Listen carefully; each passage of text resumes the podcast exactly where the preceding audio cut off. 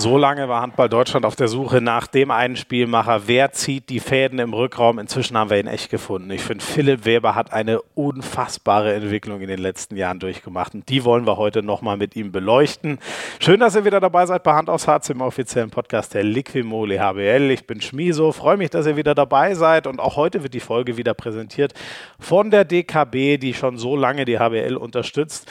Und äh, der DKB-Spieler des Monats ist ja wieder gewählt worden. Es ist nicht Philipp Weber geworden. Den habt ihr auf Platz 2 gewählt. Aber er kann mit dem Sieger ehrlich gesagt ganz gut leben. Nationalmannschaftskollege Marcel Schiller. Was hat der denn auch abgerissen bei der Olympia-Quali? Über die werden wir natürlich mit Philipp Weber reden. Genauso über seinen anstehenden Wechsel nach Magdeburg. Gibt nochmal eine große Veränderung, Rückkehr in die Heimat und den Weg, den Leipzig in den letzten Jahren so mit ihm auch gemacht hat. Er hat geile Anekdoten mit an Bord warum er seinem Vater nichts von dem Wechsel in dessen Heimatstadt erzählt hat, wie er ihn damals in jungen Jahren austricksen musste, um überhaupt, Komplott mit seiner Mutter hat er geschmiedet, zum Handball wechseln zu können. Und an einer Stelle hat er mir sogar vorgeworfen, dass ich schlecht recherchiert habe. Äh, hat aber leider auch gestimmt. Ganz viel Spaß mit unserem Nationalmannschaftsspielmacher. Philipp Weber ist zu Gast in Folge 45 von Hand aufs Harz.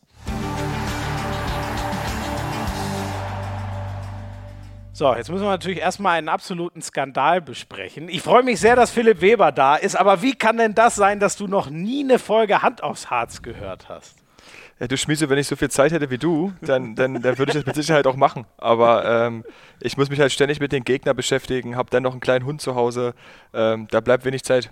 Oh ja, Hund ist echt viel Arbeit, ne? Ich glaube, das ist ein Fulltime-Job, ist fast wie ein Kind. Also mittlerweile geht es wirklich. Also jetzt ist er ja ähm, 15 Monate alt, da ist es ein bisschen entspannter. Also äh, da mache ich ihn einmal am Tag richtig kaputt und dann liegt er irgendwo in der Wohnung rum und, und lässt sich nicht mehr blicken. Ähm, das ist jetzt momentan sehr angenehm. Okay, okay. Das heißt also, du powerst den einmal draußen aus und dann gibt er auch Ruhe. So. Genau, zwei Stunden im Park, Hundewiese, Vollgas. Der okay. ist so ein Balljunkie, der rennt die Bälle hinterher, legt sich dann irgendwann in die Pfütze. Das ist dann immer das Zeichen, so Papa, jetzt reicht's. ähm, und dann geht's nach Hause und dann ist er ruhig. Und wie machst du das, wenn, das, wenn du jetzt so, wenn du auf Spielen, auf Auswärtsreisen oder jetzt Nationalmannschaft, passen dann irgendwie die Eltern auf oder wo gibst du den? Nee, nee, nee, nee. Also ich habe hier fantastische Freunde. Äh, das sind so fünf, sechs Leute, die sich immer so im Wechsel abwechseln ähm, Ach, ähm, cool. und auf den Hund aufpassen. Und die haben ein geiles Schichtsystem, dass die eine hat Nachtschicht, dann kann die Vormittag äh, auf den Hund aufpassen. Und das machen die echt überragend. Da gibt es eine kleine WhatsApp-Gruppe, wo die sich schon selber organisieren. Ähm, das ist echt sehr, sehr dankbar. Krass, okay. Also ein, ein mobiles Hundehotel sozusagen haben deine Freunde. So, so ungefähr, ja. So ungefähr, ja. Und was war so das Anstrengendste? Stuben reinmachen oder ich muss sagen, das, ich muss sagen, das ging relativ fix. Also ich habe ähm, also ich ja schon früher immer Hunde gehabt äh, oder meine Familie, wir hatten immer Hunde und da habe ich das immer schon ein bisschen mitbekommen und ähm, ich habe eigentlich auf den Moment gewartet, bis er kurz vorm Einpullern ist, also kurz vorm rein pissen ist in der Wohnung. Und dann habe ich ihn so dolle erschrocken und so dolle angeschrien, da hat er sich so, da war der außer sich und ist direkt zur Tür gerannt.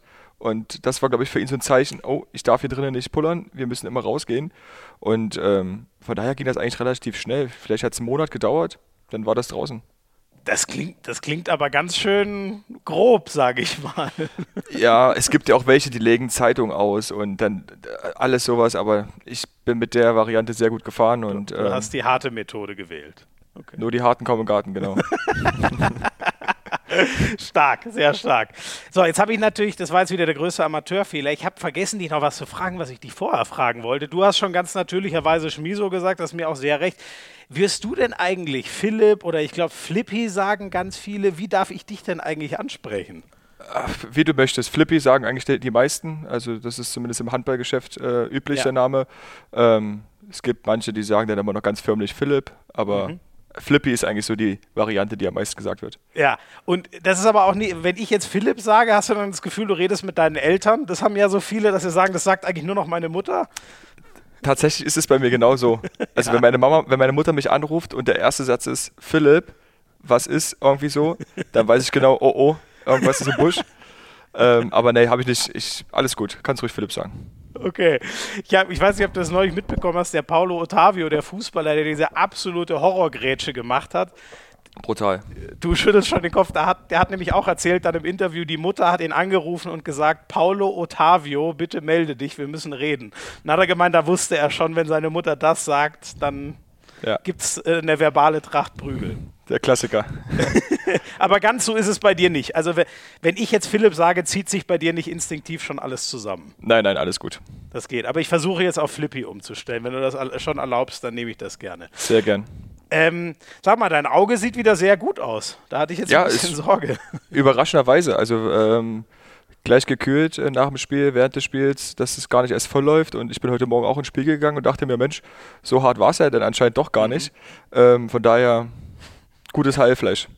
Wer es nicht gesehen hat, wir reden natürlich über die Partie, die äh, wir zeichnen am Montag auf, die gestern war gegen Algerien, sozusagen das, das letzte Stück Richtung Olympia-Quali, die er echt souverän geschafft hat.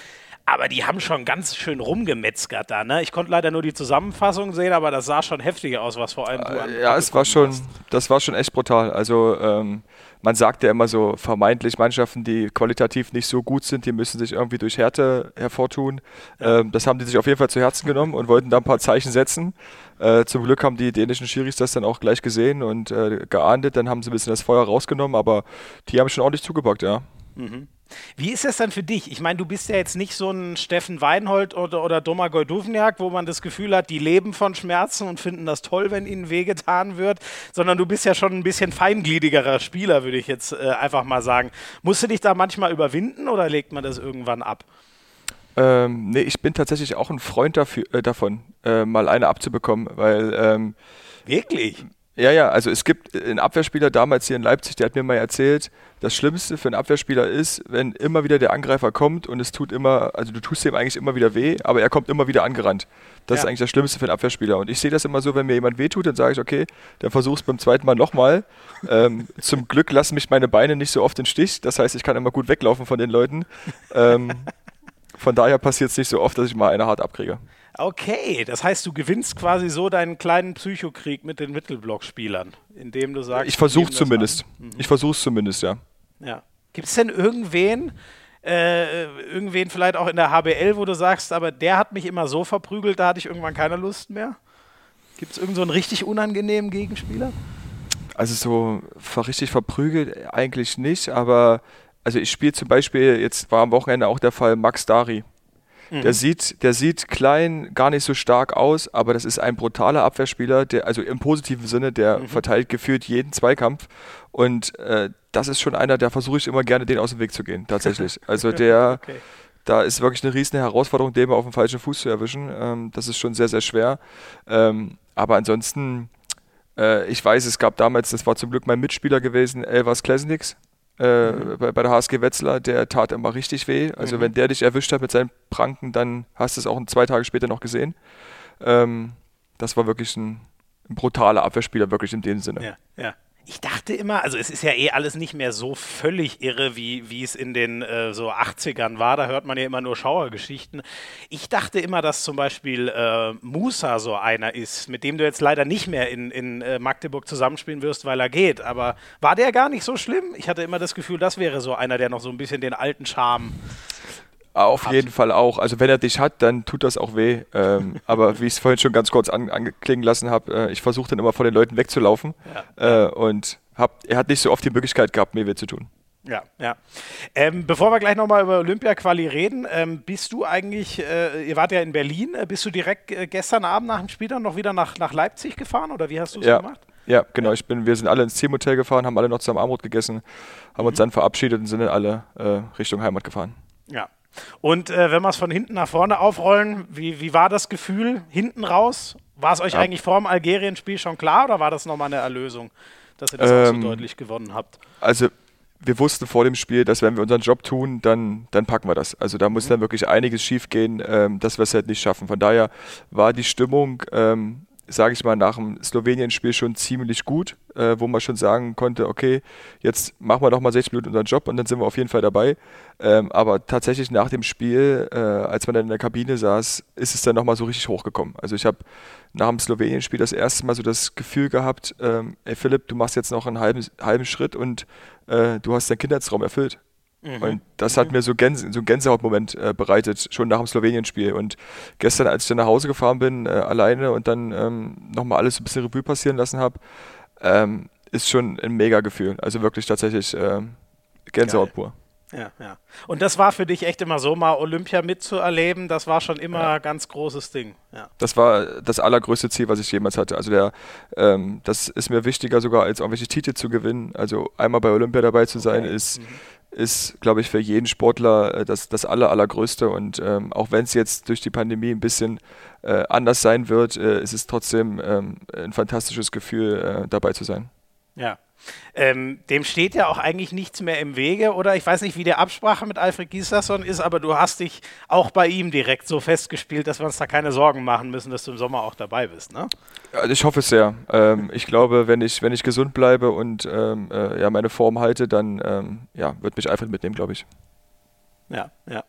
Ähm, insgesamt so, was bleibt von dir sportlich hängen von diesem Olympia-Quali-Turnier? Wie hat es sich angefühlt? Wie gut hast du euch als Mannschaft gesehen? Ähm, also körperlich war es natürlich eine Riesenbelastung. Ähm, ich bin ja noch froh, in einem Verein zu spielen, der nicht international äh, vertreten ist. Das heißt, also für mich ist es noch ein bisschen angenehmer, aber da tun mir wirklich die Spieler teilweise auch leid, die da jeden zweiten Tag auf dem Parkett stehen und dann mhm. an einem Wochenende so ein immens wichtiges äh, Turnier, nicht nur für einen persönlich, sondern auch für den Verband, für Deutschland generell äh, abzureißen, das ist, das ist brutal. Also das ist wirklich äh, allerhöchstes äh, höchstes Limit, was man da gehen kann. Ähm, das ist unfassbar. Ähm, aber ich glaube schon, dass wir uns auch gerade jetzt nach, nach dem Turnier ähm, noch mehr irgendwie zusammengefunden haben. Also ich glaube schon, dass äh, gerade mit dem Comeback gegen Schweden wir gemerkt haben, ey, wenn wir unseren Job einfach 60 Minuten komplett gut durchziehen, dann können wir auch gegen Mannschaften, die ähm, ja Vize-Weltmeister zum Beispiel jetzt waren, äh, auch bestehen. Und äh, mit dem Spiel gegen Slowenien haben wir das, glaube ich, eindrucksvoll dann auch bewiesen, dass wir äh, einfach, wenn wir unseren Job tun, mit zur Weltklasse gehören hören. Ähm, jetzt jetzt geht es einfach nur, dass wir diese Konstantheit einfach reinbekommen und das in jedem Spiel abrufen und wenig ähm, ja, Phasen im Spiel drin haben, äh, wo wir leichte Fehler machen und ähm, dann, ähm, glaube ich, war das Turnier für uns nochmal richtig wichtig, auch allein für Selbstvertrauen. Mhm. Äh, man sucht so von außen natürlich immer so ein bisschen äh, nach den, den Unterschieden, weil es ja diesen viel diskutierten Trainerwechsel von einem guten Jahr gab ich habe schon so das Gefühl gehabt, ähm, ich finde, es gab echt gute Spiele unter Christian Prokop, aber gerade so eine Comeback-Mentalität wie das Schwedenspiel, was ja dreimal kurz vor verloren war. Ich glaube, wenn Yogi die ganzen Bälle nicht hält und ihr dann auch nicht in jedem Angriff trefft, dann schafft man das Unentschieden ja nicht mehr. Ist das vielleicht schon so ein Unterschied, dass euch der neue Trainer dann nochmal eine andere Sicherheit gegeben hat? Ah, das ist schwer zu beantworten. Also was Alfred auf jeden Fall äh, äh, sehr, sehr gut gemacht hat bei dem Turnier, er hat versucht, den ganzen Druck, der ja wirklich medial extrem auf uns äh, eingeprasselt ist, hat er versucht wegzunehmen. Er hat sich äh, bewusst äh, immer gar nicht so krass dazu geäußert, sondern hat einfach nur gesagt, wir machen unseren Job und dann, dann können wir das schaffen ähm, und hat das gar nicht so riesig zum Thema gemacht. Und äh, ich glaube, dass dann auch bei ihm, gerade nach dem Turnier, ein Riesenstein vom Herzen gefallen ist, dass es dann wirklich auch geklappt hat. Ähm, bei uns sind einige Steine gepurzelt, von daher sind wir jetzt extrem glücklich. Ja, ja. Wie war es für dich so, mit ihm zusammenarbeit, zu, zusammenzuarbeiten? Das ist ja echt so eine Trainer-Ikone in Deutschland. Ich finde es mega. Ähm, also Alfred hat natürlich jetzt vom Handball äh, extrem viel Ahnung, aber was, was er auch extrem gut kann, äh, ist so der Umgang mit uns Spielern. Also das ist, ähm, man hat äh, oft die Situation, wo man einfach auch herzhaft lachen muss ähm, das, das bringt immer eine gewisse Lockerheit rein und äh, er gibt einfach jedem Spieler immer dieses Selbstbewusstsein oder das Selbstvertrauen, dass er extrem wichtig ist. Egal, ob du jetzt nur fünf Minuten spielst oder ob du jetzt 60 Minuten durchrackern musst, da hat, glaube ich, jeder ein, ein, sehr, sehr gutes Grundgefühl und das ist ähm, gerade in der Zusammenarbeit mit mir, weil ich habe ja nur mit dem Trainerteam vielleicht noch ein bisschen mehr zu tun als äh, manch anderer Spieler, weil wir uns mhm. viel über die Taktik austauschen, ähm, gibt mir persönlich ein riesengutes Gefühl und ähm, ich glaube, das konnte ich dann auch immer widerlegen. Ja.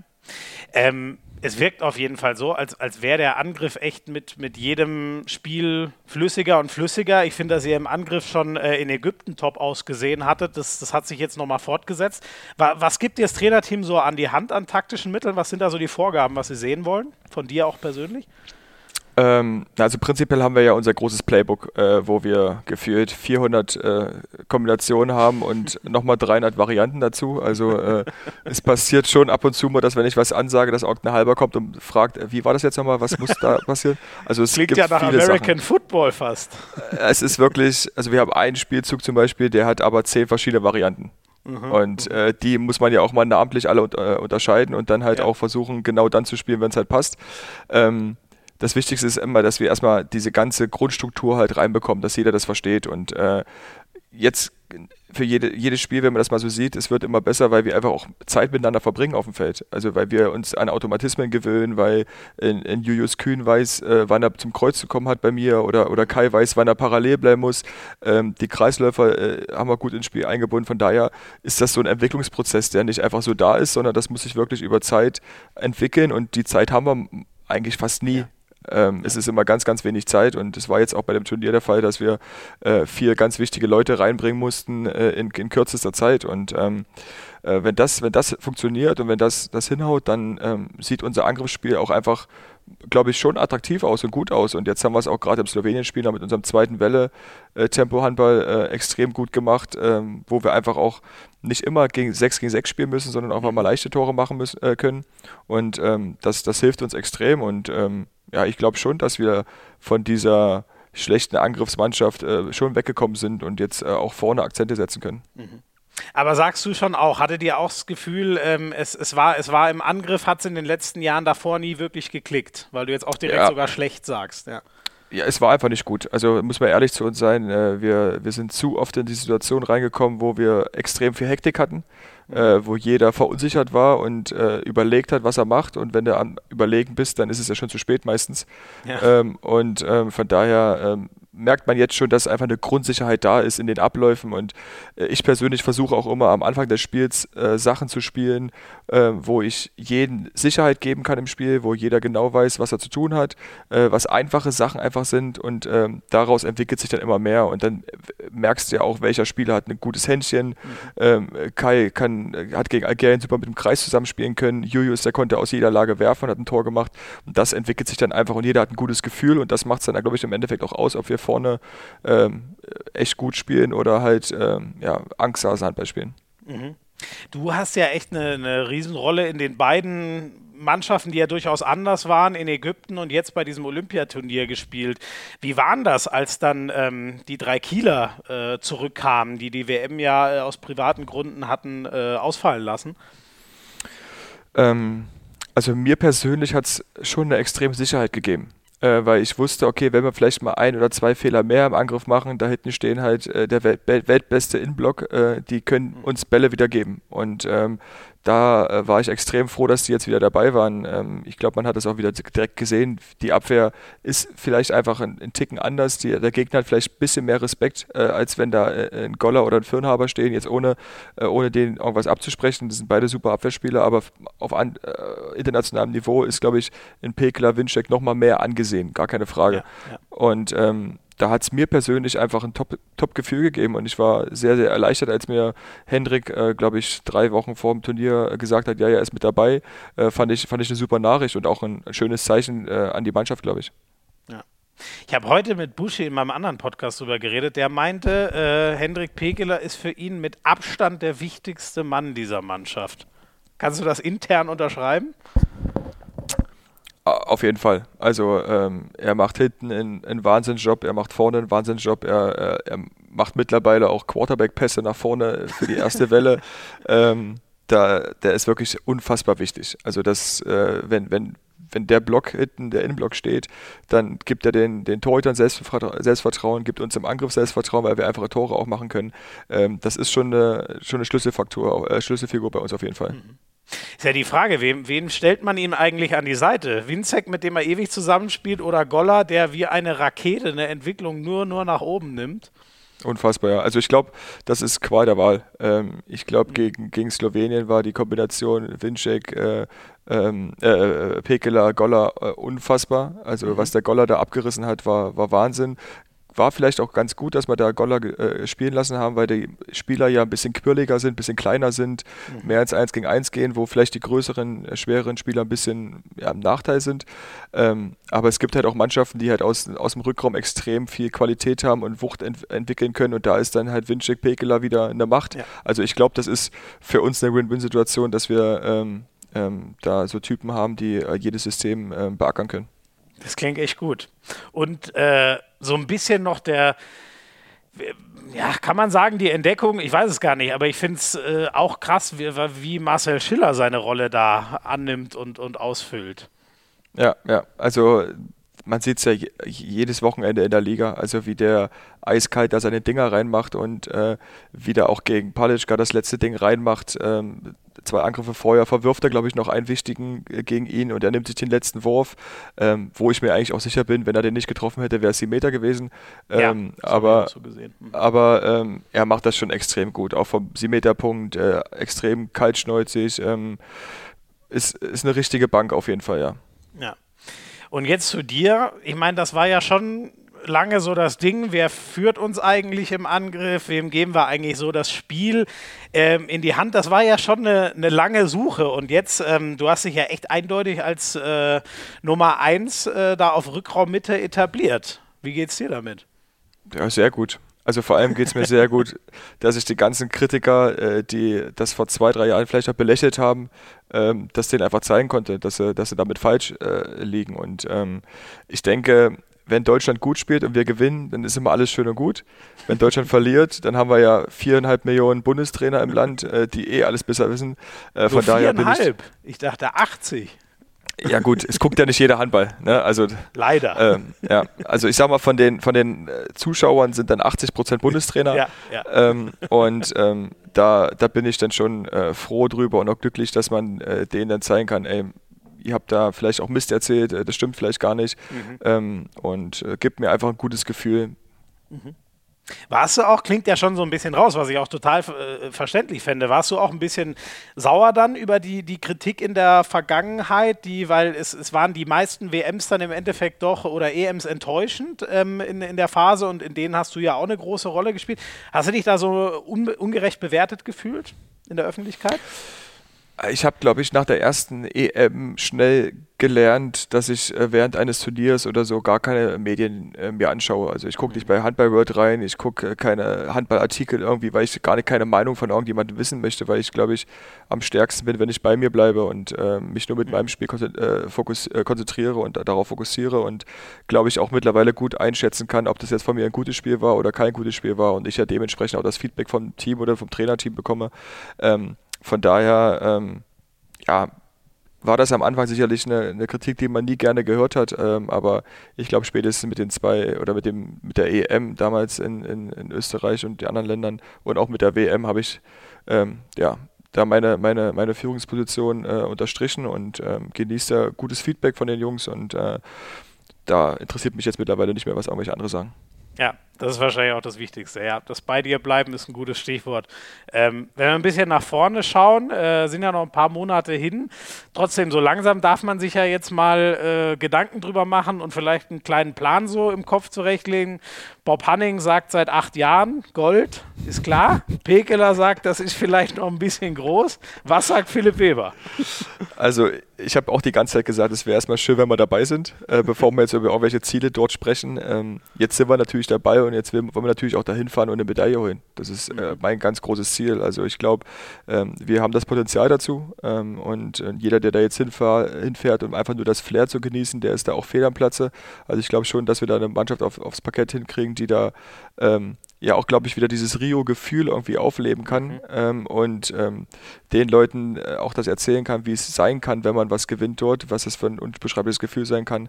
Ähm, von daher bin ich da optimistisch und möchte natürlich auch unbedingt eine Medaille mit nach Hause bringen. Mhm. Hast du mit den Jungs mal geredet, die da, das 2016 war ja das unfassbare Jahr als Titelträger dann dahin fahren und gleich die nächste Medaille äh, einkassieren? Hast du mit den Jungs, die damals schon dabei waren, nochmal drüber gequatscht? Ja, es, es, ist schon oft das Thema jetzt gewesen, auch gerade bei dem Turnier. Ähm, da habe ich viel mit Bambam, äh, Raffi und Heine, die bei mir auch am Tisch saßen, gerade beim Essen immer äh, viel drüber gesprochen, wie das so abläuft, Olympisches Dorf und Eröffnungszeremonie und ähm, äh, wie das da alles so ist. Ähm, das war schon präsent, das Thema auf jeden Fall. Und ich glaube, genau sowas kann den Leuten halt einfach helfen, die, für die das das erste Mal ist. Die da hinfahren, vielleicht doch noch ein bisschen, oh, kacke Olympia. ähm, ähm, einfach so die letzten Prozent Nervosität dann einfach auch wegnehmen und sagt, ey Jungs, es ist auch einfach nur ein Handballspiel mit 60 Minuten und äh, wir helfen euch da, weil wir haben das schon mal erleben dürfen und ähm, das ist ähm, auf jeden Fall Thema gewesen, aber ähm, ich glaube, das wird uns nicht zum Verhängnis. Ja. Und ist ja auch wirklich noch, noch ein bisschen hin. Gibt es bei dir denn so jemanden, wo du sagst, ey, boah, den würde ich im Olympischen Dorf mal sau gerne treffen? Das ist ja auch mal die Chance, so andere absolute Spitzensportler zu erleben aus der Nähe Ja, ich, ich hätte am liebsten immer LeBron James getroffen. Ähm, mhm. weil ich äh, finde, das ist ein, äh, ein Sportler, der ja, unfassbar ist. Ähm, Usain Bolt hätte ich gerne gesehen, der ist nun leider nicht mehr dabei. Ja. Ähm, aber ähm, ja, ich glaube, ähm, wenn ich die Leute dann sehe, dann komme ich auch wieder selber in dieses Fan-Sein und in dieses Schüchterne und ich lasse lieber in Ruhe und frage nicht nach dem Foto. Ähm, aber da gibt es, glaube ich, viele Sportler, ähm, wo man sagt, wow, krass, dass der jetzt hier ist und der steht jetzt neben dir und ist eigentlich auch ein ganz normaler Mensch wie du auch und äh, ja, ja. Ähm, macht da seinen Job äh, und aber es wird sicherlich äh, ein anderes Gefühl sein, ja. ja. Aber witzig, dass dir das auch so geht. Ich meine, du bist ja selber einer, wo, manchen kleinen Kids oder Handballfans genau das passiert, was du eben beschrieben hattest. Interessant zu hören, dass es bei euch diesen Moment schon auch nochmal geben kann. Also bei mir wäre es auf jeden Fall so. Also mhm. äh, ähm, das ist, äh, ich habe das am Anfang hier, als, als, als ich in Leipzig gekommen bin und dann kam die RB-Spieler, war das bei mir das Gleiche. Also als dann das erste Mal Timo ja. Werner neben mir stand, da dachte ja. ich mir auch, oh fuck, oh Timo, äh, können, wir vielleicht mal Foto, können wir vielleicht mal ein Foto machen und so. Und Geil. nach einem halben Jahr äh, grüßt man sich, wenn man in der Stadt ja. sich gesehen hat, spricht ganz kurz miteinander, unternimmt teilweise Sachen miteinander. Mhm. Ähm, von daher, das, das entwickelt sich dann alles. Cool. Seid ihr, ich weiß gar nicht, ich glaube, äh, war nicht äh, Stefan Ilsanker, der jetzt nach äh, Frankfurt gegangen ist, so eurer, einer eurer großen Buddies aus der, aus der Leipziger Fußballfamilie? Also es ist bis, bisher immer noch mein bester Freund. Wir haben heute Vormittag erst wieder telefoniert. Ach cool. Ähm, mhm. Und ähm, wenn, wenn ich mal die Zeit habe, fahre ich auch gerne mal zu ihm hin oder er kommt her.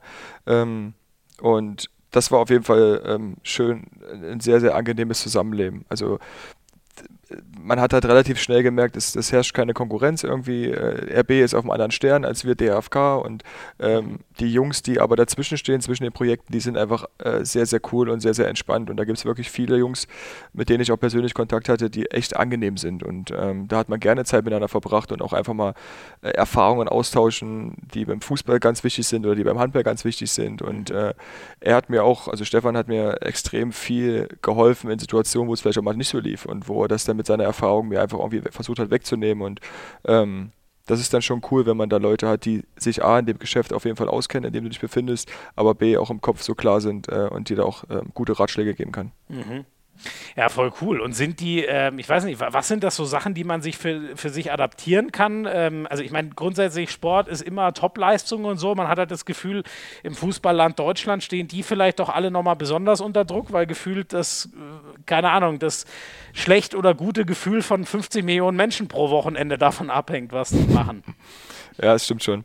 Ähm, also bei mir persönlich war es eigentlich immer gerade so vor den großen Turnieren, äh, wo ich dann meine erste EM oder meine, meine zweite EM, meine erste WM ähm, war immer was Besonderes für mich. Und äh, gerade vor der WM haben wir viel drüber gesprochen, wo ich gesagt Mensch, jetzt mach dir keine Platte. Es ist auch, wie, wie ich schon gesagt habe, nur ein Handballspiel und äh, mach einfach dein Ding und dann wirst du sehen, wie weit es geht und äh, ähm, dass ich es kann, das, das, das, das zeige ich äh, jede Woche in der Bundesliga und jetzt muss ich es ja. nur auf dem internationalen Parkett hinbekommen. Und da hat er mir immer Mut zugesprochen und wir haben viel telefoniert, auch während der Zeit dort und äh, ähm, ist für mich einfach auch äh, so ein, so ein Rückzugsort mit ihm zu sprechen, weil er ja auch nun jetzt schon ewige Erfahrung hat, ob es Champions League ist, ob es internationale äh, Turniere sind und ähm, ich glaube, das ist so die größte Sache, die man da irgendwie äh, mitnehmen kann, ich gerade als Handballer. Ja, sehr cool. Ähm, wenn wir, ähm, wenn wir ein bisschen über die, die Bundesliga auch sprechen, ähm, ich habe eben mit einem deiner anderen guten Buddies nochmal telefoniert, mit, mit Lukas Binder. Der konnte es mir auch nicht so ganz erklären. Was machen wir denn mit, mit Leipzig? Also ihr wart, bei euch war es ja normal immer leicht. Bei, beim SCDFK wusste man, zu Hause gewinnen sie, auswärts verlieren sie. Das kann man so ja jetzt auch nicht mehr unterschreiben. Wo, wie muss ich euch denn jetzt einordnen, diese Saison? Ah, schwer. Also ich glaube generell, die ganze Saison ist irgendwie ein bisschen schwer, äh, richtig vernünftig einzuordnen. Ähm, mal schaffst du es, ähm, zu Hause die Spiele ähm, souverän zu gewinnen, ähm, auch wenn keine Zuschauer da sind. Auswärts ja. fällt es vielleicht einfach immer einfacher jetzt zu spielen. Hast du aber bei uns gesehen, bei den Löwen zum Beispiel oder beim ja, BAC. Äh, ja. Ähm, das, das, ist äh, angenehmer zu spielen, aber ähm, also ich würde mir natürlich wünschen, wenn wir einfach ähm, ja, so eine Konstantheit hinbekommen, dass wir gegen die Mannschaften, die A, unsere äh, direkten Konkurrenten sind oder unter uns stehen, ähm, zu beherrschen, dass wir die auch einfach, äh, ja, nicht immer sicher, aber dass wir zumindest die Spiele gewinnen. Mhm. Und dann wollen wir halt immer wieder versuchen, Große zu ärgern. Ähm, und das ist uns halt äh, auch dieses Jahr wieder gut gelungen. Äh, Punkt gegen Berlin, zwei Punkte gegen Magdeburg, äh, gegen Rhein-Neckar-Löwen zwei Punkte. Ähm, was uns Aber immer wehtut, sind. Warum lasst ihr euch dann auch von den Kleinen ärgern? Das ist ja das Arbeit. Und das, und das wollte ich, und das, das wollte ich gerade sagen. Diese Siege, diese Siege äh, bringen halt überhaupt nichts, wenn du halt ähm, zu Hause gegen Stuttgart verlierst, ähm, wenn du, keine Ahnung, ähm, auswärts in Melsungen, wo du eigentlich klar besser bist, äh, über 50 Minuten verlierst, das bringt dir dann halt auch alles nichts. Ne? Oder in Minden mhm. verlierst, ähm, dann ist es wieder pari-pari und ist nur eine durchschnittliche Saison. Und wenn wir das irgendwie mal hinbekommen, ähm, die konstant gut zu spielen, dann ähm, ja, sehe ich hier schon echt eine Mannschaft, die auch um äh, Europa mitspielen kann. Ähm, aber mhm. wir sind manchmal noch vielleicht zu grün hinter den Ohren äh, und ähm, kriegen es halt noch nicht äh, konstant hin. Ja.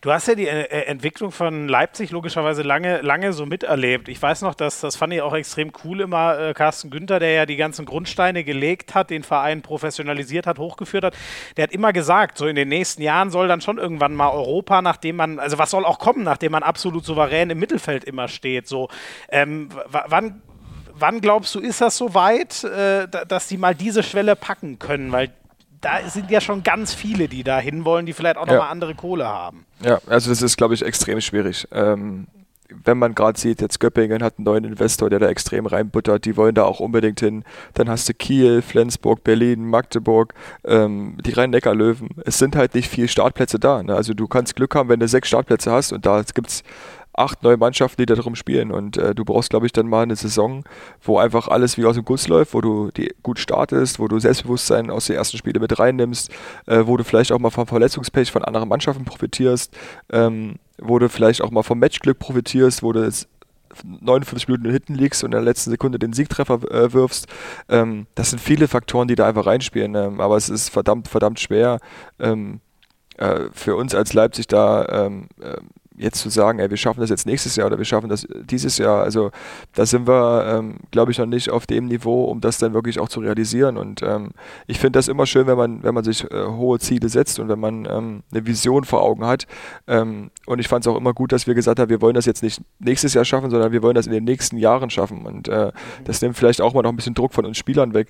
Ähm, aber ich glaube schon, dass wir äh, dieses Jahr die Möglichkeit äh, haben, beziehungsweise gehabt hätten, wenn wir einfach unseren Job einfach normal gemacht hätten. Mhm. Und äh, das müssen wir uns mit Sicherheit auch ein bisschen vorhalten, dass wir einfach zu viele Spiele ähm, weggegeben haben, die wir halt hätten nicht weggeben dürfen. Ihr seid jetzt genau im Mittelfeld. Ich glaube, es ist gerade Platz 9, wobei die Liga auch teilweise ein bisschen verzerrt ist durch äh, äh, Nachholspiele und manche haben schon mehr, manche weniger gespielt. Ähm, wofür spielt man denn eigentlich noch? Also ich glaube, Handball macht immer Bock, aber man kann sich gerade nichts von einer vollen Halle ziehen. Man hat jetzt nicht den klaren Blick nach oben. Man muss auch keine Angst vor dem Abstieg haben und so. Wie, wie gehst du da selber mit um? Woran zieht ihr euch jetzt hoch? Also ich sage mir immer vor jeder Saison, ich möchte halt mit dem Verein die beste Saison äh, der Vereinsgeschichte spielen und das ist für mich persönlich immer ein Anreiz, ähm, mhm. in jedem Spiel alles rauszuhauen und äh, wir haben uns äh, bewusst jetzt in der Pandemiesaison äh, einen Mannschaftskodex, einen Verhaltenskodex, einen, Vereinskodex erstellt, wo wir immer gesagt haben, ey, wir, es gibt keine Ausreden, no excuses und ähm, ähm, mhm. egal, ob jetzt eine Halle voll ist oder leer ist, ob wir jetzt vier Corona-Fälle haben oder der Gegner zehn Corona-Fälle hat, äh, wir wollen nichts als Ausrede gelten lassen und da halt für ähm, jede, jeden, jeden Punkt irgendwie einheimsen, weil ähm, wir sehen es bei uns im, im, Verein, im Umfeld, ähm, der Carsten Günther macht eine Arbeit, die ähm, bräuchte normalerweise am Tag 28 Stunden und ähm, die, die Leute, die Sponsoren hängen sich damit rein und sagen, ey, wir haben eigentlich keine Möglichkeiten, euch das Geld zu geben, aber wir machen es trotzdem, weil wir es so geil finden bei euch. Mhm. Ähm, und allein für diese Leute lohnt es sich dann schon doch immer wieder zu motivieren und zu sagen, ey komm, wir ziehen jetzt hier das Ding durch und, und, und, und ja, wie soll man sagen, und, und schenken den Leuten, die dann zu Hause vor den, vor den Fernsehern sitzen, äh, den Sieg. Und ähm, mhm. für uns persönlich ist es verdammt schwierig, ähm, weil, wie du schon sagst, keine Zuschauer, wenig Emotionalität, äh, die irgendwie im Spiel entfachen kann, wenn, wenn kein Druck von irgendwo kommt. Ähm, es, ist, es ist verdammt schwierig, aber äh, ich glaube, wir haben da eine, äh, einen sehr, sehr gesunden Charakter in der Mannschaft ähm, und der weiß, äh, wofür wir jedes Spiel antreten und wir wollen einfach jedes Spiel gewinnen und das sind wir auch den Leuten zu Hause immer schuldig. Ja, und für dich ganz persönlich geht es ja auch irgendwie ähm, um, um einen coolen Abschluss in einer, großen Zeit, ne?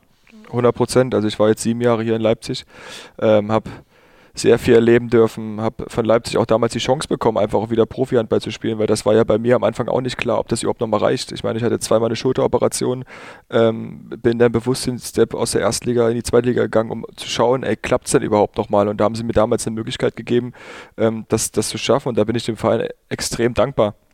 Und ähm, Jetzt bin ich aber an einem Punkt, wo ich sage, oh, jetzt bin ich auch schon 28, jetzt bin ich auch nicht mehr der Jüngste und äh, ich möchte vielleicht gerade im Hinblick auf die Nationalmannschaft ähm, äh, mich mit den besten Leuten messen und das äh, sehe ich halt bei einer Mannschaft, die halt international vertreten ist und äh, da wird Magdeburg nächstes Jahr auch wieder drinne sein und äh, die spielen ja momentan auch, äh, haben einen guten Lauf und ähm, ähm, da hätte ich einfach die Befürchtung gehabt, dass ich das vielleicht mit Leipzig jetzt diesem oder nächsten Jahr nicht schaffe und dann habe ich wieder Jahre vergeudet und ähm, darum habe ich den, den Schritt jetzt nach Hause, nach Hause gemacht und die die Leute, die mich aber auch alle kennen, die wissen auch, dass ich Mindy irgendwie versuche, was nachsagen zu lassen. Dass ich mhm.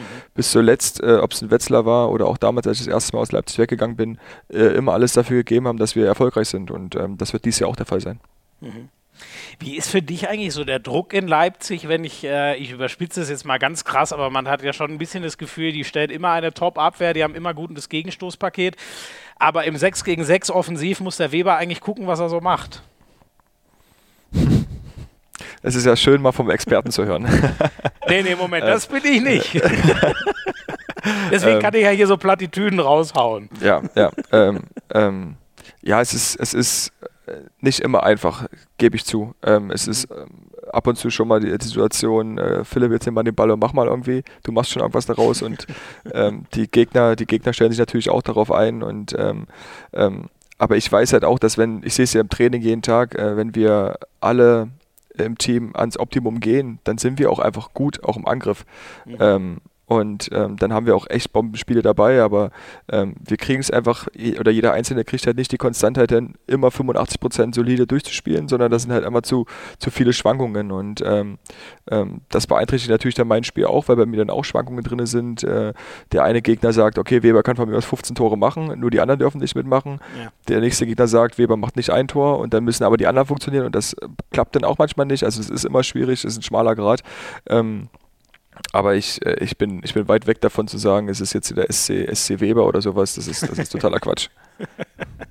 In, in der Offensive hast du halt einen großen, großen Einfluss, sagen wir es so. Und, und genau, also positiv. Ich, ich, ich weiß auch, und das, das Vertrauen habe ich auch vom Trainerteam immer wieder, dass wenn ich ein, ein sehr, sehr gutes Spiel mache, sind unsere Chancen ähm, äh, auf jeden Fall gestiegen, ein, ein Spiel zu gewinnen. Äh, wenn es bei mir äh, scheiße läuft, ähm, dann äh, wird es halt noch schwieriger für uns. Mhm. Äh, und der Druck ist mir natürlich auch bewusst und ähm, äh, die, die Rolle wollte ich ja auch immer haben, als, als Führungsposition vorwegzugehen. Und ähm, wenn ich jetzt da einen Schwanz einziehen würde, dann, dann wäre das auf jeden Fall das falsche Signal. Von daher ähm, nehme ich das gerne an und, und, und ähm, führe die Mannschaft auch gerne zu Siegen und äh, stelle mich auch gerne hin, wenn wir mal Kacke gespielt haben. Und ähm, ich bin vielleicht der Schuldige. Ja. Ähm, wenn wir dann nach vorne schauen, du hast ja auch schon angerissen, was jetzt der, der nächste Schritt sein wird. Äh, die, die Aussicht, international zu spielen. Es ist, äh, es ist deine Heimatstadt, es ist auch ein Verein mit einer krassen äh, Historie, ähm, aber ich denke, es war ja trotzdem nicht leicht, dich aus Leipzig wegzukriegen. Was, was waren da so die Argumente? Ich schätze mal, Benno wird ja vor allem der gewesen sein, der dich überzeugen musste. Ähm, auch, auch. Also Benno war sicherlich auch ein sehr, sehr großer Faktor, ähm, äh, wieso ich jetzt wieder zurückgehe nach Hause. Ähm, aber ja, es war alles andere als leicht, ähm, für mich persönlich hier einen Abschied zu nehmen. Ähm, mhm ich, ich habe extrem die Stadt lieben gelernt, habe hier ganz tolle Freunde kennengelernt und äh, habe mir dann immer versucht, äh, bei der Entscheidungsfindung zu sagen, okay Philipp, du musst jetzt mal wirklich nur auf Sportliche schauen. Geh mal mhm. fernab von deinem Wohlfühlfaktor, geh mal fernab von deinen Freunden, von deiner, deiner Lebensqualität hier, sondern äh, guck dir mal nur auf, auf das Sportliche. Und ähm, das war dann eigentlich im Endeffekt der ausschlaggebende Punkt, wieso ich gesagt habe, okay, ich gehe jetzt den nächsten Step ähm, nach Magdeburg und ähm, ist natürlich auch eine, eine schöne Geschichte. Ne? Der, der verlorene Sohn in diesem Sinne kommt wieder zurück ähm, ja. und ähm, das sehe ich halt für mich als persönlich als Anreiz, dann halt dort auch ähm, äh, eine, Figur zu werden, ähm, die halt extrem wichtig für ein SCM ist. Und ähm, ähm, ich glaube, da äh, haben, wir, haben wir nächstes Jahr auch wieder eine echt sehr, sehr gute Mannschaft zusammen und da sehe ich das einfach sehr angenehm dann auch für mich. Ja. Wie, wie waren die Gespräche mit Benno? Ah, sehr gut. Also ich, ich habe ja mit Benno jetzt schon, ach, ich glaube, das ist jetzt der dritte oder vierte Versuch vom SC Magdeburg gewesen, mich nach, nach Magdeburg zu holen und äh, wir hatten immer einen guten Kontakt. Ah, okay. ähm, mhm. Also wir haben auch miteinander gesprochen, als ich ihm abgesagt habe und äh, also das war immer ein sehr, sehr guter Draht zwischen uns, weil wir als Spieler noch zusammengespielt haben. Mhm. Äh, sein Vater war mein, mein, mein Schullehrer gewesen damals äh, mhm. und wir hatten schon immer ein gutes Verhältnis und ähm, dann Benno, Benno ist halt ein sehr, sehr emotionaler Typ, der äh, einen auch irgendwie catchen kann mit, mit, mit, ja. mit, Argum mit, Argumenten und ähm, das hat das er wirklich eindrucks eindrucksvoll, eindrucksvoll bewiesen, dass er das wirklich drauf hat und ähm, dann ähm, ja, hat es bei mir dann auch relativ schnell Klick gemacht und gesagt, okay, gut, jetzt mache ich den Schritt. Erzähl mal, was packt der denn da so aus? da mussten, da mussten selber, da mussten selber fragen, aber es kommen tatsächlich immer solche Sachen wie, äh, ja, hier die unsere Halle mit unseren Zuschauern. Und du weißt ja, wie das Gefühl ist. Und die tragen dich. Und ähm, ja, das ist natürlich jetzt gerade in den Zeiten ein großartiges Argument. aber ich weiß Nein, ja auch, wir hoffen ja alle, dass sich das genau genau. zur nächsten Saison dann spätestens wieder einringen. Also ich hoffe mal schon, dass wir, wenn wir dann nächstes Jahr im August wieder starten oder dieses Jahr im August starten, dass wir dann schon mindestens die Hälfte der Zuschauer wieder drin haben können. Äh, von daher war das schon ein Argument. Ähm, ja. Und allein der SC Magdeburg, das ist halt eine Strahlkraft. Also das ist, mhm. ähm, der SCM ist für mich mein, mein, mein Heimatverein, wo ich alles erlernt habe. Und ähm, da hat er schon ein paar Argumente rausgehauen ähm, mit, äh, du kannst dich hier auch zur Legende machen und so. Und ähm, das war schon, das war schon gut. War okay. schon gut, ja. Geil, ey, was der in der Tricke. Aber es ist natürlich schon so, ich meine, ähm, man muss ganz schön viel laufen und man muss sich von Bennett Wiegert anschreien lassen. Das sind ja Sachen, die gegen Magdeburg sprechen. Ähm, also das Laufen war noch nie mein Problem. Also ähm, ich okay, kann auch mal, ich, ich, kann, nee, ich kann vier Wochen auch nichts machen und auf der Laufbahn funktioniert es trotzdem immer noch. Ähm, Ach, da habe ich einfach, habe ich einfach gute Gene, glaube ich. Oder ich kann einfach auch vielleicht mehr als manch anderer über meine Schwelle hinausgehen und mhm. einfach auf dem Niveau dann bleiben. Also der Laktat ist dann einfach ganz weit oben, aber ich halte es lange auf der Stufe aus. Von daher ist das jetzt ein Argument, was jetzt nicht un unbedingt negativ ist für mich. Mhm. Und äh, mit dem Anschreien, ja, da muss ich mich, damit muss ich äh, klarkommen. Und äh, ich meine, er wird mich ja nur anschreien, wenn ich Kacke baue. Von daher äh, versuche ich das, vers versuche ich das äh, so klein wie möglich zu halten. Sehr gut. Ähm, ich habe gehört, äh, du, du hast ja auch beim Bundestrainer ein bisschen Rat geholt, der ja auch eine Magdeburger Legende ist. Genau, ja. Also ich habe äh, mit Alfred, ähm, ich wollte einfach auch mal Leute hören, die dafür ein bisschen äh, aus neutraler Sicht auch drauf schauen. Ich habe auch mit, mit Yogi Bitter zum Beispiel äh, darüber gesprochen, weil ah, ich mit mhm. ihm sehr, sehr gut befreundet auch bin und, und uns für viele Sachen auch im Vertrauen erzählen. Und ähm, da war es für mich einfach mal wichtig, auch mal äh, Argumente von Leuten zu hören, die da nicht genau mit drin sind in, de, in, in, dieser Konstellation. Ähm, und ähm, ja, er hat äh, mir jetzt nicht unbedingt geraten, dass ich nach Magdeburg wechseln soll, aber er hat schon gesagt, für meine Entwicklung wäre es halt gut, wenn ich international spielen könnte. Und mhm. äh, das war halt in dem Paket mit, mit hoffentlich drin und ähm, von daher hat er mir da auch ein cooles Gefühl gegeben. Hat er gar nicht versucht, dich nach Stuttgart zu holen? ähm, nee, ich weiß nicht, ob er zu dem Zeitpunkt schon wusste, dass er dann selber nicht mehr in Stuttgart ist. Ähm, aber Stimmt, ähm, das hat sich ja auch erledigt, ja. Aber ich Und glaube, Hamburg wäre für dich nicht der logische nächste Schritt wahrscheinlich. Nee, nee tatsächlich nicht. Und äh, ich glaube, so wie der Yogi mich kennt, äh, weiß er auch, dass äh, Stuttgart nicht die Stadt für mich wäre. Ja. Ähm, hast du sonst so, ähm, also ich schätze mal, mit deinen Eltern wirst du natürlich auch mal drüber gequatscht haben, die werden sich sicher gefreut haben. Wer waren sonst noch so Leute, mit denen du da einen Austausch gesucht hast oder hast du auch viel mit dir selber einfach ausgemacht, weil du ja schon angedeutet hast, das Sportliche sollte jetzt mal ganz vorne ja, stehen? Ja, also natürlich habe ich mit Berater, mit Erik Goethe ähm, stundenlang diskutiert und Argumente hingelegt dafür oder dagegen. Mhm. Und bei mir aus der Familie wusste es tatsächlich nur meine Mama. Also mit Ach wie? Okay. Also mit meinem Vater kann ich über solche Sachen nicht sprechen. Weil? Weil es dann am nächsten Tag in der Volksstimme gefühlt drin steht. Nein! Mein, Hat der mein, so mein Vater, gute Kontakte zur Presse nee, oder was? Nee, aber mein Vater ist so unfassbar stolz auf mich, dass der immer alles gleich erzählen muss.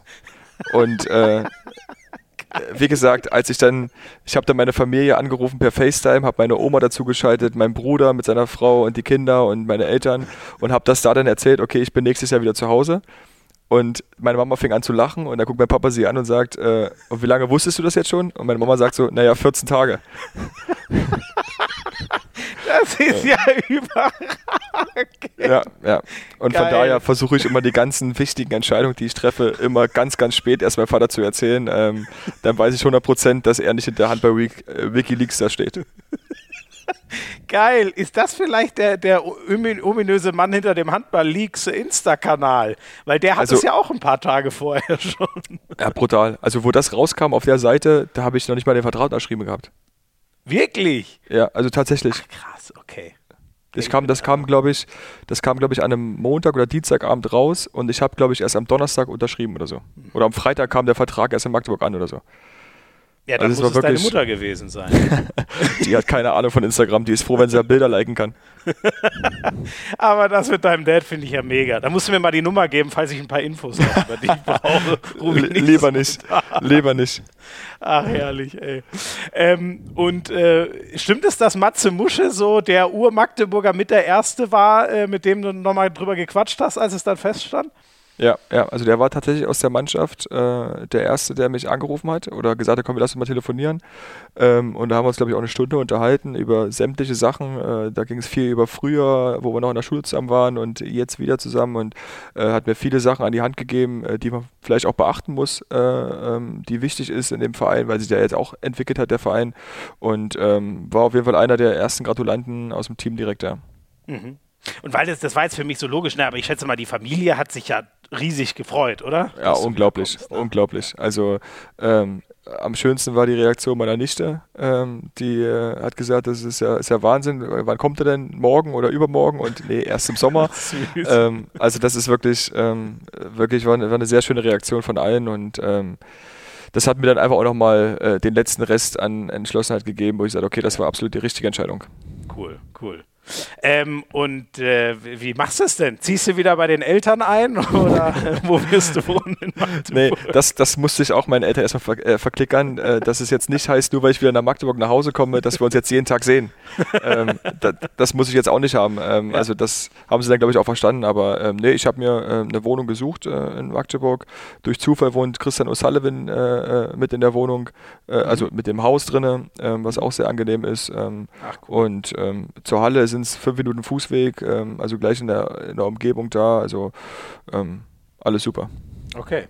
Ah, und, äh, und das heißt aber auch, dass du den Besjak nicht aus deiner, seiner Wohnung rausschmeißt. Natürlich nicht, natürlich nicht. Also, Aber wie kommt das, dass der äh, sozusagen in deiner Wohnung wohnt dort? Durch Zufall. Also äh, wir haben die damals gekauft gehabt und äh, dann habe ich da auch selber noch anderthalb Jahre drin gewohnt.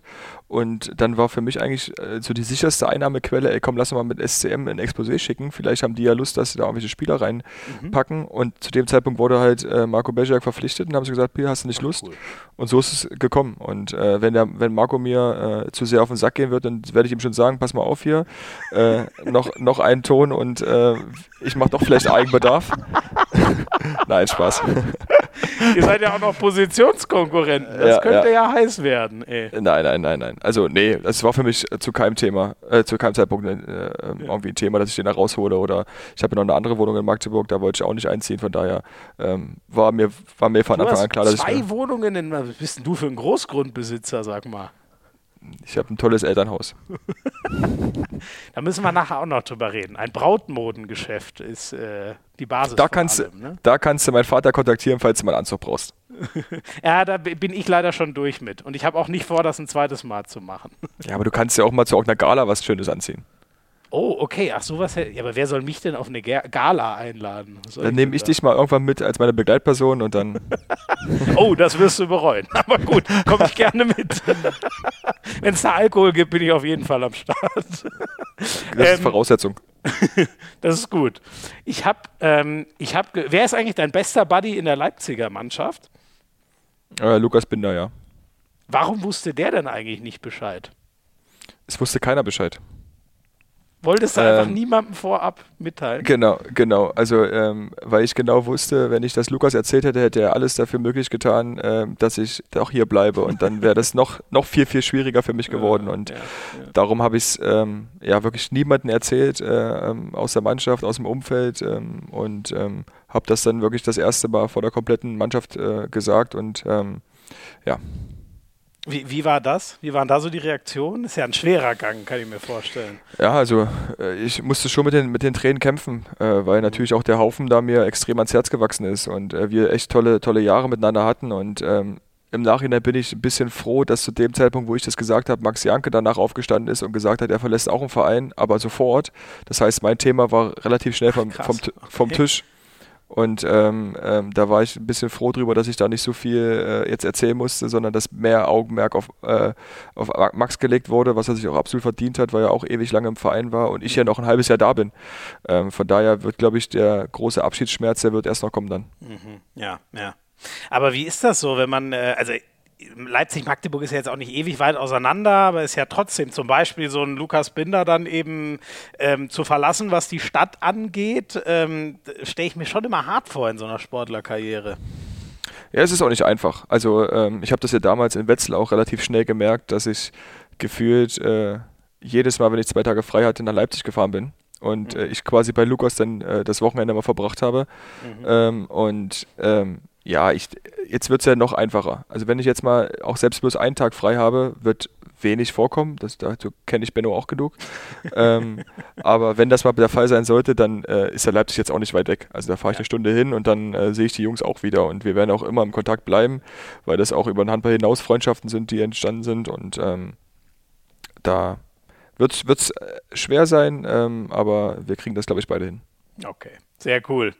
Ähm, da werden wir nachher auch noch mal ein bisschen drauf eingehen, auf, auf, auf dich und Lukas Binder, weil wir dem mal natürlich über ein paar Sachen mal nachgehorcht haben. Ähm, dir würde ich ganz gerne noch mal ganz kurz über äh, DKB-Spieler des Monats sprechen. Der für Februar ist inzwischen gewählt. Und Marcel Schiller hat sich dich wirklich hinter sich gelassen. Muss er dir dafür einen ausgeben oder?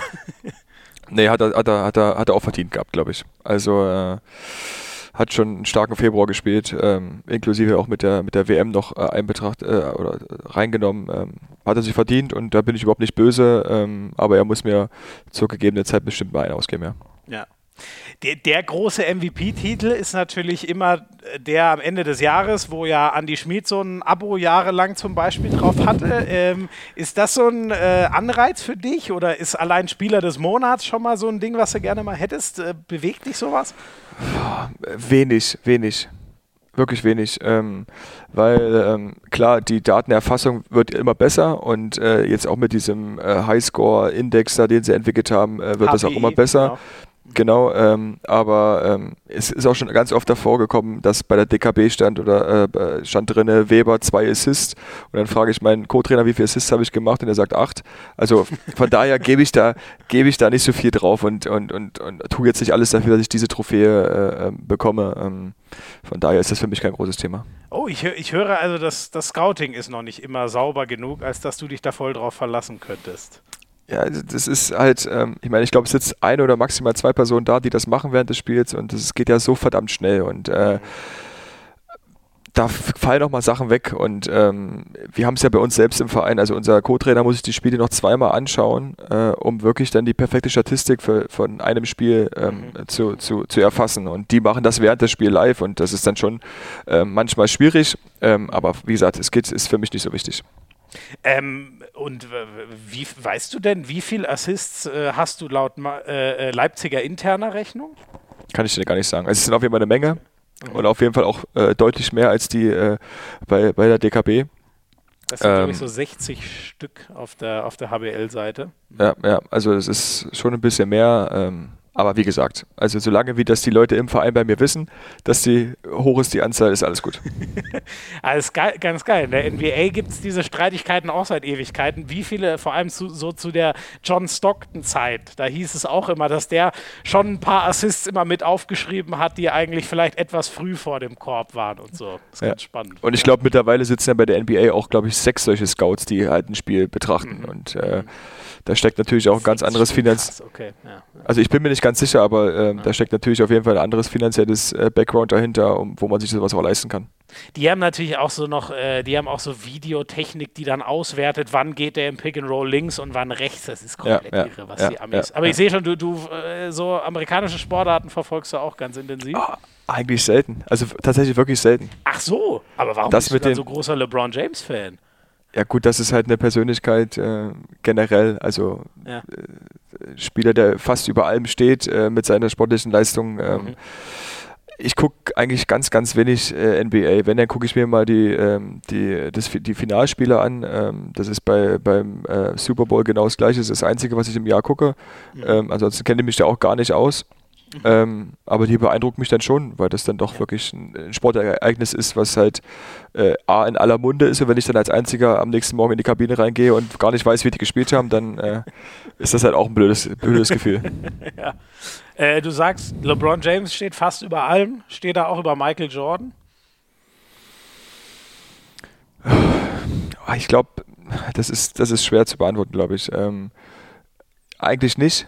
Ähm, eigentlich nicht, weil er, glaube ich, die Person eigentlich im Basketball ist. Äh, da gibt es ja viele, gibt es ja auch, keine Ahnung, äh, Kobe Bryant. Also das sind alles so Namen, mhm. die, die unfassbar sind, ne? ähm, die jeder auf seine eigene Art äh, unfassbar ist. Und äh, ich bin vielleicht die Generation, wo LeBron James halt am präsentesten ist und äh, Michael Jordan war vor meiner Zeit und deswegen ist es vielleicht Michael, äh, LeBron James bei mir mehr.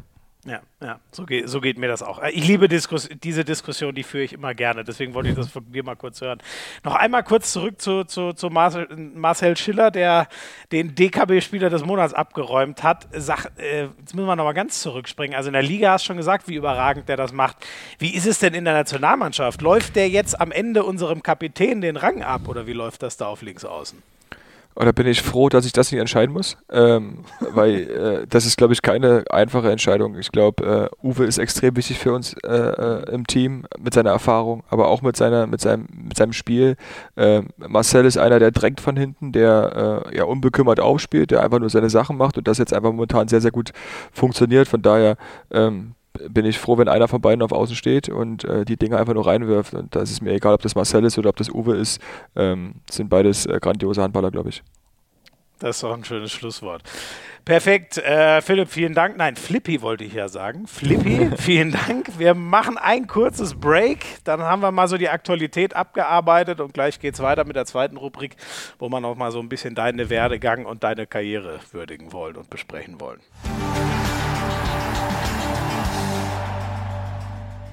Bist ja ähm, unmittelbar sozusagen im, im Magdeburger Umfeld äh, geboren und aufgewachsen, ne? Genau, richtig, in Schönebeck, ja. Das ist, glaube ich, 10, 15 Kilometer entfernt von Magdeburg. Ja, und, ähm, und deine Eltern, die haben logischerweise äh, äh die, die, die, den ne, ist ja nicht nur Brautmoden, sondern äh, für Männer auch. Wie sagt man dann? Hochzeitsausstatter wurde mir hier aufgeschrieben. Genau, richtig, ja. richtig, ja. Und, äh, aber das hat dich nie interessiert, mal äh, der große Brautmoden- oder äh, Herrenanzugverkäufer zu werden? Also, ähm, das war mal der Plan meiner Eltern oder ist immer noch der Plan meiner Eltern, aber ich sehe mich momentan einfach noch nicht so in diesem Business. Also, äh, mhm ähm, es ist ein, ein, fantastisches Business, also gerade wenn du siehst, dass du ähm, äh, Leute immer wieder unglaublich glücklich machen kannst ja. und die mit Tränen vor dir stehen, das ist äh, mit Sicherheit was ganz, ganz Besonderes, äh, aber ich sehe mich nicht als Verkäufer. Also ähm, ich wäre, wenn dann derjenige, der im Büro sitzt und die äh, anderen Sachen, Finanzen etc. überwacht und, und, und, und da als Geschäftsführer vielleicht äh, fungiert, mhm. aber ich könnte, glaube ich, nie ähm, ähm, jemanden ins Gesicht sagen, äh, das sieht wunderschön aus, aber mir gefällt es vielleicht gar nicht. Also weißt du, wie ich meine? Okay. Du musst, ja. du musst ja immer den Kunden das Gefühl geben, es ist äh, unfassbar schön und alles ist super, aber jeder hat ja seinen eigenen Geschmack. Ja, und äh, ich ja. glaube, da wäre ich zu schlechter Lügner für. Und ähm, nee, also acht Stunden im Laden stehen und verkaufen, das ist nicht mein Ding. Okay, okay. Aber deine, deine Eltern machen das nach wie vor. Die sind ja, und machen das hervorragend. Ja. das heißt, wenn du irgendwann mal heiratest, wirst du auch dort einkaufen. Äh, zwangsläufig muss ich das ja, glaube ich. Ne? Also ich glaube, wenn ich das nicht mache, dann äh, werde ich enterbt, glaube ich. Stark, okay. Ähm, okay, also du bist kein äh, ähm, Hochzeitsausstatter, aber du bist ein großer Angler, habe ich gehört. Ja. Ist das so die, die, der, der Ruhepol-Ausgleich im Vergleich zum wilden Handballerleben, oder wie? Ähm, war es auf jeden Fall. Also jetzt die letzten zwei, drei Jahre ist es echt äh, ganz, ganz wenig geworden, weil ich auch wirklich nie eigentlich so die richtige Zeit dazu habe. Ähm, aber als ich im Wetzlar zum Beispiel war, da war ich gefühlt mit Janik Kohlbacher äh, jeden Tag angeln. Ja. Aber der ist ja, der ist ja angelverrückt, der Kollege. Also der ist ja auch nicht ganz dicht, was Angeln angeht. ähm, der dann nach Spanien fährt und Frankreich fährt und äh, da die drei Meter Fische fängt, das ist ja unfassbar. Ach nein, der ist der so ist, ambitioniert, ja Wahnsinn. Okay. Der, ich glaube, der hat sogar einen Sponsoren-Angelvertrag, wenn ich nicht ganz äh, täusche. Ach komm. Also das Ach, ist kein das Witz, ist ja wirklich. Krass, okay. Ja, ich dachte, also, äh, wenn, man, wenn, ich so guter Handballer wäre wie der oder auch du, da würde ich gar nichts mehr anderes machen. Aber dass man also, dann auch noch professionell Also ich, ich würde jetzt, glaube ich, alles da, äh, darauf setzen, dass wenn der kein Handballer mehr ist, ähm, wird er Angelprofi. Geil. Okay. Okay, also der ist hyperambitioniert. Ja. Und bei dir ist das aber eher so ein Hobby und Ausgleich. Ja, für mich ist das eher äh, ja, ein schönes Gefühl, äh, mal mit einem Kumpel da zu sitzen, mal äh, ein Bier zu trinken, äh, Handy wegzulegen, die Natur zu genießen, die Ruhe zu genießen, mal den Kopf frei zu bekommen. Mhm. Ähm, das, das tut mir ganz, oder tat mir damals ganz gut. Jetzt hat es mir mehr den, der Golfsport angetan äh, wo ich einfach äh, ah, sehr, sehr gerne golfen gehe und ich hier, glaube ich, zehn Minuten nur zum Golfplatz fahre und äh, da, wenn ich dann mal einen Vormittag oder mal einen Tag frei habe, da äh, gerne auch mal die Zeit verbringe, gerade nach Spielen ist es immer ganz angenehm, wenn du da früh mhm. morgens um neun auf deine Runde gehst, kein Mensch ist da. Ähm, mhm. Das tut gut und das hat mich ein bisschen mehr an, angefixt äh, als, als das Angeln jetzt und äh, von daher bin ich da mehr drin momentan. Aber ist, ist Golfen, ich finde halt Golfen ist am Anfang so wahnsinnig frustrierend, weil man ja dauernd nur die Erde umflügt und der Ball fliegt. Ja, nee. du, wirst, du wirst auch lachen, das war genau mein Problem immer gewesen. Und ich mache, wir haben beim DFK immer einen Golfcup am Anfang der Saison mit den Sponsoren und ich habe den nie mitgespielt. Ich bin immer nur mit den Caddy rumgefahren und habe die Leute mit Getränke versorgt. Und ähm, Stefan Ilsanker, der war halt derjenige gewesen, der äh, mich dazu gebracht hat. Wir, der war oder ist immer noch Golf verrückt mhm. äh, und äh, hat gesagt, komm, wir kommen mit, komm mit, du brauchst nur mitfahren und äh, und wenn du mal Bock hast, schlägst du mal. Und dann standen wir in irgendeinem Loch, keine Ahnung, was das für eins war. Und ja, komm hier, nimm mal den Schläger und hau mal drauf. Und ich habe ja vorher schon viereinhalbtausend Mal geschlagen und habe halt viereinhalbtausend Mal den Ball nicht getroffen. Und äh, dann nehme ich den Schläger in die Hand und treffe den Ball sowas von perfekt, wo ich gedacht habe, ach du Scheiße. Ja. Das, das willst du jetzt auch können. Das, dieses Gefühl willst du öfter haben. Ja. Und dann, ja. und dann hat er mich damit so getriggert, äh, dass ich da immer mitgegangen bin und äh, Golflehrer genommen habe und äh, ja, und jetzt äh, läuft's gut, ja. Und inzwischen Handicap 5. Nein, nein, natürlich nicht. Also äh, ich hatte meine beste Runde war mal 24er Handicap. Also ich bin noch weit weg davon, ähm, aber zumindest äh, kriege ich hin, den Ball dahin zu schlagen, wo ich möchte. Okay, ach krass. Und das heißt, du schaffst es auch so, das ist ja schon mal der erste Schritt, du schaffst es, eine Runde so ganz normal zu Ende zu spielen und nicht ständig eigentlich den Ball wieder irgendwo neu hinlegen zu müssen, damit es irgendwie Sinn macht. Nee, das kriege ich jetzt mittlerweile hin. Also am Anfang war es wirklich krass. Du hast äh, viele, äh, viele Bälle verloren, aber auch viele Bälle immer gefunden, weil du dann irgendwo gesucht hast, wo dann irgendwie vielleicht andere Bälle liegen. Mhm. Mittlerweile äh, findest du halt keine neuen Bälle mehr, weil du deine Bälle immer meistens siehst. Ähm, Ach geil, okay. Ähm, ja, also es es wird immer besser und ich bin dann auch nicht am Ende. Okay, aber das ist ja dann wirklich schon so, dass du quasi so richtig äh, äh Golf spielen kannst. Ja, ganz geil. Ja. Aber der, ich finde diesen Weg dahin, naja, vielleicht, vielleicht packt es mich ja noch irgendwann. Dieser Weg dahin. Das kommt im Alter. Es kommt im Alter. Ja, im Moment, aber ich bin ja zwei Jahre älter als du. Ja, ja. Das kommt noch, warte mal ab. Okay, du meinst eher, ich muss noch reifer werden. Du bist wahrscheinlich schon reifer. Das hast du jetzt gesagt, aber so kann sein. Ähm, du hattest ja noch eine Station, bevor du dann wirklich in der SCM-Jugend gelandet bist, ne? War das so Ganz ein genau. klassischer genau. kleiner Dorfverein dann? Ja, also wirklich klassisch 200 Dorfgemeinde, äh, SG Eintracht Linde hieß das damals. Mhm. Ähm, und ähm, ich bin da gelandet, weil das ähm, ja der einzige Handballverein war in der Umgebung. Mhm. Ähm, und äh, damals eine Trainerin bei mir in der erste Klasse äh, reinkam und einen Schnupperkurs angeboten hat. Und äh, mhm. ich bin ja Motocross gefahren früher. Äh, und, du ähm, bist Motocross gefahren? Sag mal, du hast dich ja gar nicht informiert, sag mal. Woher soll ich das denn wissen? Hier kommen ich schockierende hab, Dinge ans Licht. Ich habe ich hab mit, mit vier Jahren Motocross angefangen und konnte quasi früher Motorrad fahren als Fahrrad fahren. Das ist ja krass. Und also deswegen, deine Eltern haben aber auch gute Hobbys für dich rausgelassen, ey. Ja, da war mein Bruder dran schuld, weil der hat das bei GZS damals gesehen und äh, was der große Bruder damals gemacht hat, wollte ich halt immer hm, nachmachen und darum bin ich dazu ja. gekommen. Mhm. Ähm, auf jeden Fall kam der Zettel zum Schnupperkurs und ich habe mich da gar nicht für interessiert, weil ich wie gesagt Motocross gefahren bin, habe den in den Schulranzen geworfen und irgendwann mal nach zwei, drei Wochen hat meine Mama den Zettel gefunden und hat gesagt, komm Junge, damit dich mal ein bisschen bewegst, gehen wir da mal hin. Mhm. Dann sind wir da hingegangen und es war wirklich brutal langweilig mit dem Ball durch die Halle laufen, ein bisschen dribbeln. Äh, die anderen Kinder sind nur ihren Ball hinterhergelaufen, weil sie das Dribbeln noch nicht konnten. Und für mich war es einfach total langweilig. Und da hat die Trainerin gesagt, ja, Frau Weber, schicken Sie den immer wieder und äh, ähm, der macht das sehr gut und das tut dem gut, den Jungen und so. Und dann so hat sich das entwickelt. Irgendwann war ich dann auf dem Stand, wo ich gesagt habe, jetzt möchte ich lieber Handball spielen als Motor, äh, Motocross fahren. Und dann war halt nur das Problem, meinem Vater das zu erklären. Mhm. Weil mein Vater, mein Vater war wirklich oder ist extrem äh, äh, Motorrad, Motorradsport affin gewesen damals. Also okay. der hat für uns, der hat für uns alles gemacht. Der hat, äh, mein, mein, Bruder hatte zwei Maschinen und ich hatte eine Maschine und äh, also der hat alles dafür gegeben, dass wir er erfolgreich waren. Und wir waren ja auch erfolgreich. Ich bin ja auch Vize-Deutscher Meister geworden und äh, mein ah, Bruder. Und der wollte der, echt, dass du da eine richtige Karriere forst. Ja, genau. Also der damalige deutsche Meister, der vor mir war, war Ken Roxen. Und der ist jüngster Motocross-Weltmeister aller Zeiten geworden, Ach, lebt jetzt in Amerika und ähm, damals einer meiner besten Kumpels. Und ähm, der wollte unbedingt, dass wir Motocross fahren. Und äh, dann habe ich zu Mama gesagt, Mama, ey, wir brauchen einen Plan, wie kriegen wir das jetzt hin, dass, dass ich das nicht mehr machen muss. Und dann hat sie zu mir gesagt, der wird doch immer, werd doch immer langsamer. Dann wirst du nicht mehr Erster oder Zweiter, sondern dann wirst du Vorletzter, Letzter, machst deine, machst deine, machst deine Rennbrille nach oben, winkst den Leuten zu, pfeifst ein bisschen und so. Und was, was ist denn das für ein perfider Plan? Ich mir wirklich keinen Witz und das ist wirklich so passiert ich bin letzter geworden, vorletzter geworden, habe den Leuten immer zugewunken und dann irgendwann kam mein Vater und sagt zu mir, ey Philipp, was ist denn jetzt eigentlich hier das Problem? Und da habe ich gesagt, ich habe keinen Bock mehr, ich will Handball spielen.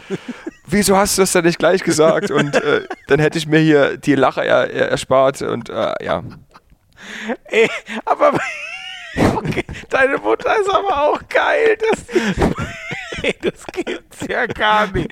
Wolltest du deinem Vater eins auswischen oder wie? Ja, keine Ahnung. Ich glaube, meine Mama hat immer Angst gehabt um Munitions, weil es ja doch relativ gefährlich ist. Und äh, da kam Ey, das ihr das ganz gut in Kram. Auch also wenn man das liebt, ich kann das total verstehen, aber ganz ehrlich, ist nicht gefühlt, der, der, ich muss da immer dran denken, es gibt in Murnau hier in Bayern diese Unfallklinik für die ganz schweren Fälle und es gibt diesen legendären Satz vom Leiter dieser Unfallklinik, der sagt, meine Kinder dürfen alles machen, aber sie dürfen nicht Motorrad fahren, auf keinen Fall. Ja. Ja, ja, ist tatsächlich so.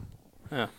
Ja, krass, dass er das. Und aber Motorkrass, jetzt muss ich nur noch einmal fragen, schon im Sinne von, also man, man, fährt, man fährt Runden auf Zeit und jetzt nicht dieses eine Rampe hoch, einen riesen Stunt in der Luft machen. Nee, nee, du fährst, richtig, du fährst richtig ja. Rennen. Also du bist das da Freitag losgefahren ähm, mit, mit Training, dann hast du äh, Zeitfahren gemacht, in welche Startposition du hast, wie so in der Formel 1 mhm. und dann gab es halt zwei Rennen. Mhm. Ja, krass, okay. Aber da hätte auch echt was aus dir werden können. Müssen wir heilfroh sein, dass deine Mutter da äh, den richtigen Weg gefunden hat. Definitiv, ja. Und äh, dein Dad war dann aber auch nicht sauer, sondern hat gesagt, ist doch gut, dann machst du Handball. Ja, und jetzt ist er derjenige, der ähm, äh, immer sagt, ich habe ihn zum Handball gebracht und ähm, ja, das stimmt aber eigentlich gar nicht. ich glaube, deinen ähm, Vater müssen wir ja auch mal einladen. Das wird auch eine überragende Folge. Äh, li lieber nicht, lieber nicht. Also mein Papa hat einen schweren Stand bei uns in der Familie, weil der immer unterbuttert wird von meiner Mama und von mir und ähm, Ja gut, dann kann ich auch verstehen, dass er sich Lügenmärchen ausdenkt, damit er zur Geltung kommt. Das würde ich dann auch machen, ganz ehrlich. Ja, so, so ungefähr, ja. Stark. Und dann, ähm, da warst du, jetzt muss ich kurz rechnen, warst du 10, 11, als du dann zum SCM in die Jugend gegangen bist? Äh, genau, ich bin in die fünfte Klasse gekommen, äh, bin dann aufs Sportgymnasium gekommen. Da war ich, äh, ja, elf ungefähr. Ähm, und das kam eigentlich da, dazu, weil wir mit der SG Eintracht Linde, wir hatten einen richtig guten Jahrgang, also eine richtig gute Mannschaft und wir haben gegen Magdeburg ab und zu mal gewonnen. Mhm. Ach, und dann kam der Trainer und hat mal gesagt, komm, möchtest du nicht mal zum Probetraining kommen? Und dann bin ich da hingegangen, habe da mittrainiert und wurde direkt drei Tage später haben sie gesagt, ja, du kannst ja unser Naht gehen, Sportgymnasium, alles drum und dran. Mhm. Dann habe ich den Einstellungstest gemacht und dann bin ich nach Magdeburg gegangen. Mit elf Jahren war dann auf der Naht gewesen und die beste Zeit, die ich je in meinem Leben hatte bisher. Ja, war das so geil für dich? Ja, also ich bin ja damals als kleiner Steppke hingekommen, da waren dann noch Christoph Teuerkauf, äh, Christian Sprenger, das waren ja die Leute, die dann da in Abiturklassen waren und so und ähm, da gab es einige lustige Geschichten tatsächlich, ja. Erzähl mal. Bei also Teuer so mal, kann ich mir das sehr also, gut vorstellen. Also so mal eine, so mal eine Geschichte war, ähm, da war dann der letzte Schultag der Abiturienten. Andreas Rujewski hat Abitur gemacht und ähm, mhm. ja, ich war ja damals immer schon frech gewesen und äh, ein bisschen vorlaut und so und ähm, dann war halt der Tag gekommen und das war immer so klassisch, die haben Wasserbomben gebastelt und haben immer alle abgeworfen. Mhm. Und bei mir war es dann tatsächlich so, dass mich zwei Leute festgehalten haben und Andreas Rujewski zwei Meter vor mir stand äh, oh, und, und, und, mir gefühlt 25 Wasserbomben ins Gesicht geworfen hat. Ähm, Alter. Aber sowas hat mich geprägt auf jeden Fall. Ja, wie geprägt im Sinne von, das will ich auch mal machen mit den Kleinen, wenn ich größer Ich muss das jetzt durchziehen, damit ich hier mein Abitur bekomme, dann kann ich es auch machen, genau. Geile. Ja, aber der Abi, bei uns an der Schule wurde das irgendwann verboten mit den, mit den Wasserbomben. Als ich, okay. als ich ganz jung war, als ich so auch fünfte bis siebte Klasse war, ging das noch. Und als ich dann ins Alter kam, wo es Spaß gemacht hätte, ja. wurde das verboten, verdammt. Aber das, ja. konntest du dich dann äh, äh, rächen, also nicht an Andreas Rojewski, sondern irgendwann an den Jungen? Hast du so Ich habe das dann nicht ganz so krass, ähm, aber äh, wir haben auch coole Aktionen gemacht auf jeden Fall, ja aber die möchtest du jetzt nicht auspacken. Äh, nee, die sind vielleicht manchmal auch nicht so ganz fein gewesen. ja, das, das, was du da eben erzählt hast, was über dich, äh, was mit dir gemacht wurde, klang jetzt auch nicht so ganz fein, aber, ja, ja. aber lustig wenigstens. Aber Internatszeit ist die beste Zeit, die man, glaube ich, haben kann. Mhm, mh. Und war das, ist ja für viele auch äh, hart, glaube ich, äh, von, von zu Hause dann so weg ja. zu sein. Aber das Gefühl hattest du nie, oder wie? Äh, doch, am Anfang schon. Also ich hatte halt das Glück, dass meine Eltern äh, den Laden in Magdeburg dann schon hatten ähm, mhm. und quasi ähm, jeden Tag eh nach Magdeburg gefahren sind und wenn ich dann mal die sehen wollte, konnte ich sie auch sehen oder sie sind kurz mit der Naht vorbeigekommen. Ah, okay. ähm, aber die ersten Monate waren schon hart. Also wenn du dann als Zwölfjähriger da im, Hotel, äh, im, im Internatszimmer äh, alleine liegst, äh, abends und das ist schon hart. Mhm. Aber ähm, da hat dir irgendwie diese Gemeinschaft dann im Internat, die ganzen Mannschaftskollegen irgendwie dann äh, rausgeholfen und haben die halt ähm, ja, mit dir Zeit verbracht, damit du gar nicht so daran denkst. Und irgendwann war es dann bei mir schon so weit, dass ich gar nicht mehr nach Hause fahren wollte, sondern auch am Wochenende am liebsten im Internat geblieben wäre. Mhm, mhm. Ähm, und ähm, ja, dann bin ich, glaube ich, mit 16 in eine Wohnung gezogen, mit Felix Storbeck zusammen. Äh, und dann war Thema zu Hause ganz schnell weg, ja. Ach krass, mit 16 bist du schon in eine eigene Wohnung gezogen, das ist ja auch echt früh. Ne? Ja, ja, haben wir so eine WG aufgemacht. Äh, ja, eine sehr, sehr verrückte äh, Zeit. Ähm, aber legendär auf jeden Fall. Ja. Und ähm, hat sich da schon, also ich meine, das ist ja, ich stelle mir das auch geil vor, weil es ist ja eigentlich wie ein durchgängiges Schullandheim, was für mich auch immer so das Größte war, wenn man mal von zu Hause weg war und nur mit den Kumpels den ganzen Tag abhängen konnte. Ja, ja, ja, das war, war schon cool. Ja, na klar musstest du viele Regeln auch beachten, ja, das ist, äh, gehört auch dazu und du hast auch extrem viele ähm, äh, wie soll ich sagen, Sachen nicht machen können, die deine Freunde von zu Hause in dem Alter machen konnten. Mhm. Ähm, also du musstest immer eine gewisse Disziplin an den Tag legen, um äh, halt äh, dich auch selber zu maßregeln, zu sagen, nee, jetzt kannst du halt nicht äh, abends noch ins Kino gehen, wenn du nächsten Tag ein Spiel hast, ein wichtiges oder sowas. Ja. Also du hast dann schon viel verloren, ähm, aber ich würde es immer wieder so machen, weil das war wirklich eine, eine, sehr, sehr schöne Zeit. Sehr geil. Und handballerisch, äh, wann, wann hat sich das bei dir so rauskristallisiert, dass das nicht nur Hobby sein kann, sondern auch zu mehr führen könnte? Ich glaube, das ging in der B-Jugend los. Ähm, da habe ich dann von Magdeburg meinen ersten Vertrag angeboten bekommen. Mhm. Äh, und da habe ich dann für mich persönlich auch gemerkt, okay, Philipp, wenn du da am Ball bleibst, könnte das was werden. Äh, weil dann auch die ganzen Leute immer gesagt haben, ja, Philipp, du hast Riesentalent und, und bleib beim Ball, bleib vernünftig und so. Und da habe ich das erste Mal, glaube ich, so gedacht, ja, okay, das könnte meine ja, Leidenschaft sein, die ich äh, auch gerne zum Beruf machen möchte. Und ähm, bin halt dann dabei geblieben und zum Glück hat es äh, so funktioniert, wie es funktioniert hat. Ja, hat krass funktioniert. Und ähm, Bennos Vater Ingolf Wiegert, selber Handballlegende, das war einer deiner äh, äh Lehrer auf jeden Fall. Genau, Dann auch genau. Förderer, kann man so sagen, oder wie? Ja, schon ein bisschen Mentor auch, kann man auch sagen. Ne? Also der, wenn, ja. also das Ding ist ja, wenn ein Handballer in Magdeburg missbaut, dann weiß es ja am nächsten Tag jeder. Und äh, Ingolf war damals immer einer der ersten, der sowas erfahren hat, der uns dann auch mal an Kragen gepackt hat und gesagt hat, Leute, äh, so halt nicht. Und ähm, er war mein Sporttheorielehrer und auch Sportlehrer und ähm, das war schon äh, ein wichtiger Faktor, glaube ich, auch in meiner Entwicklung, ja. Mhm.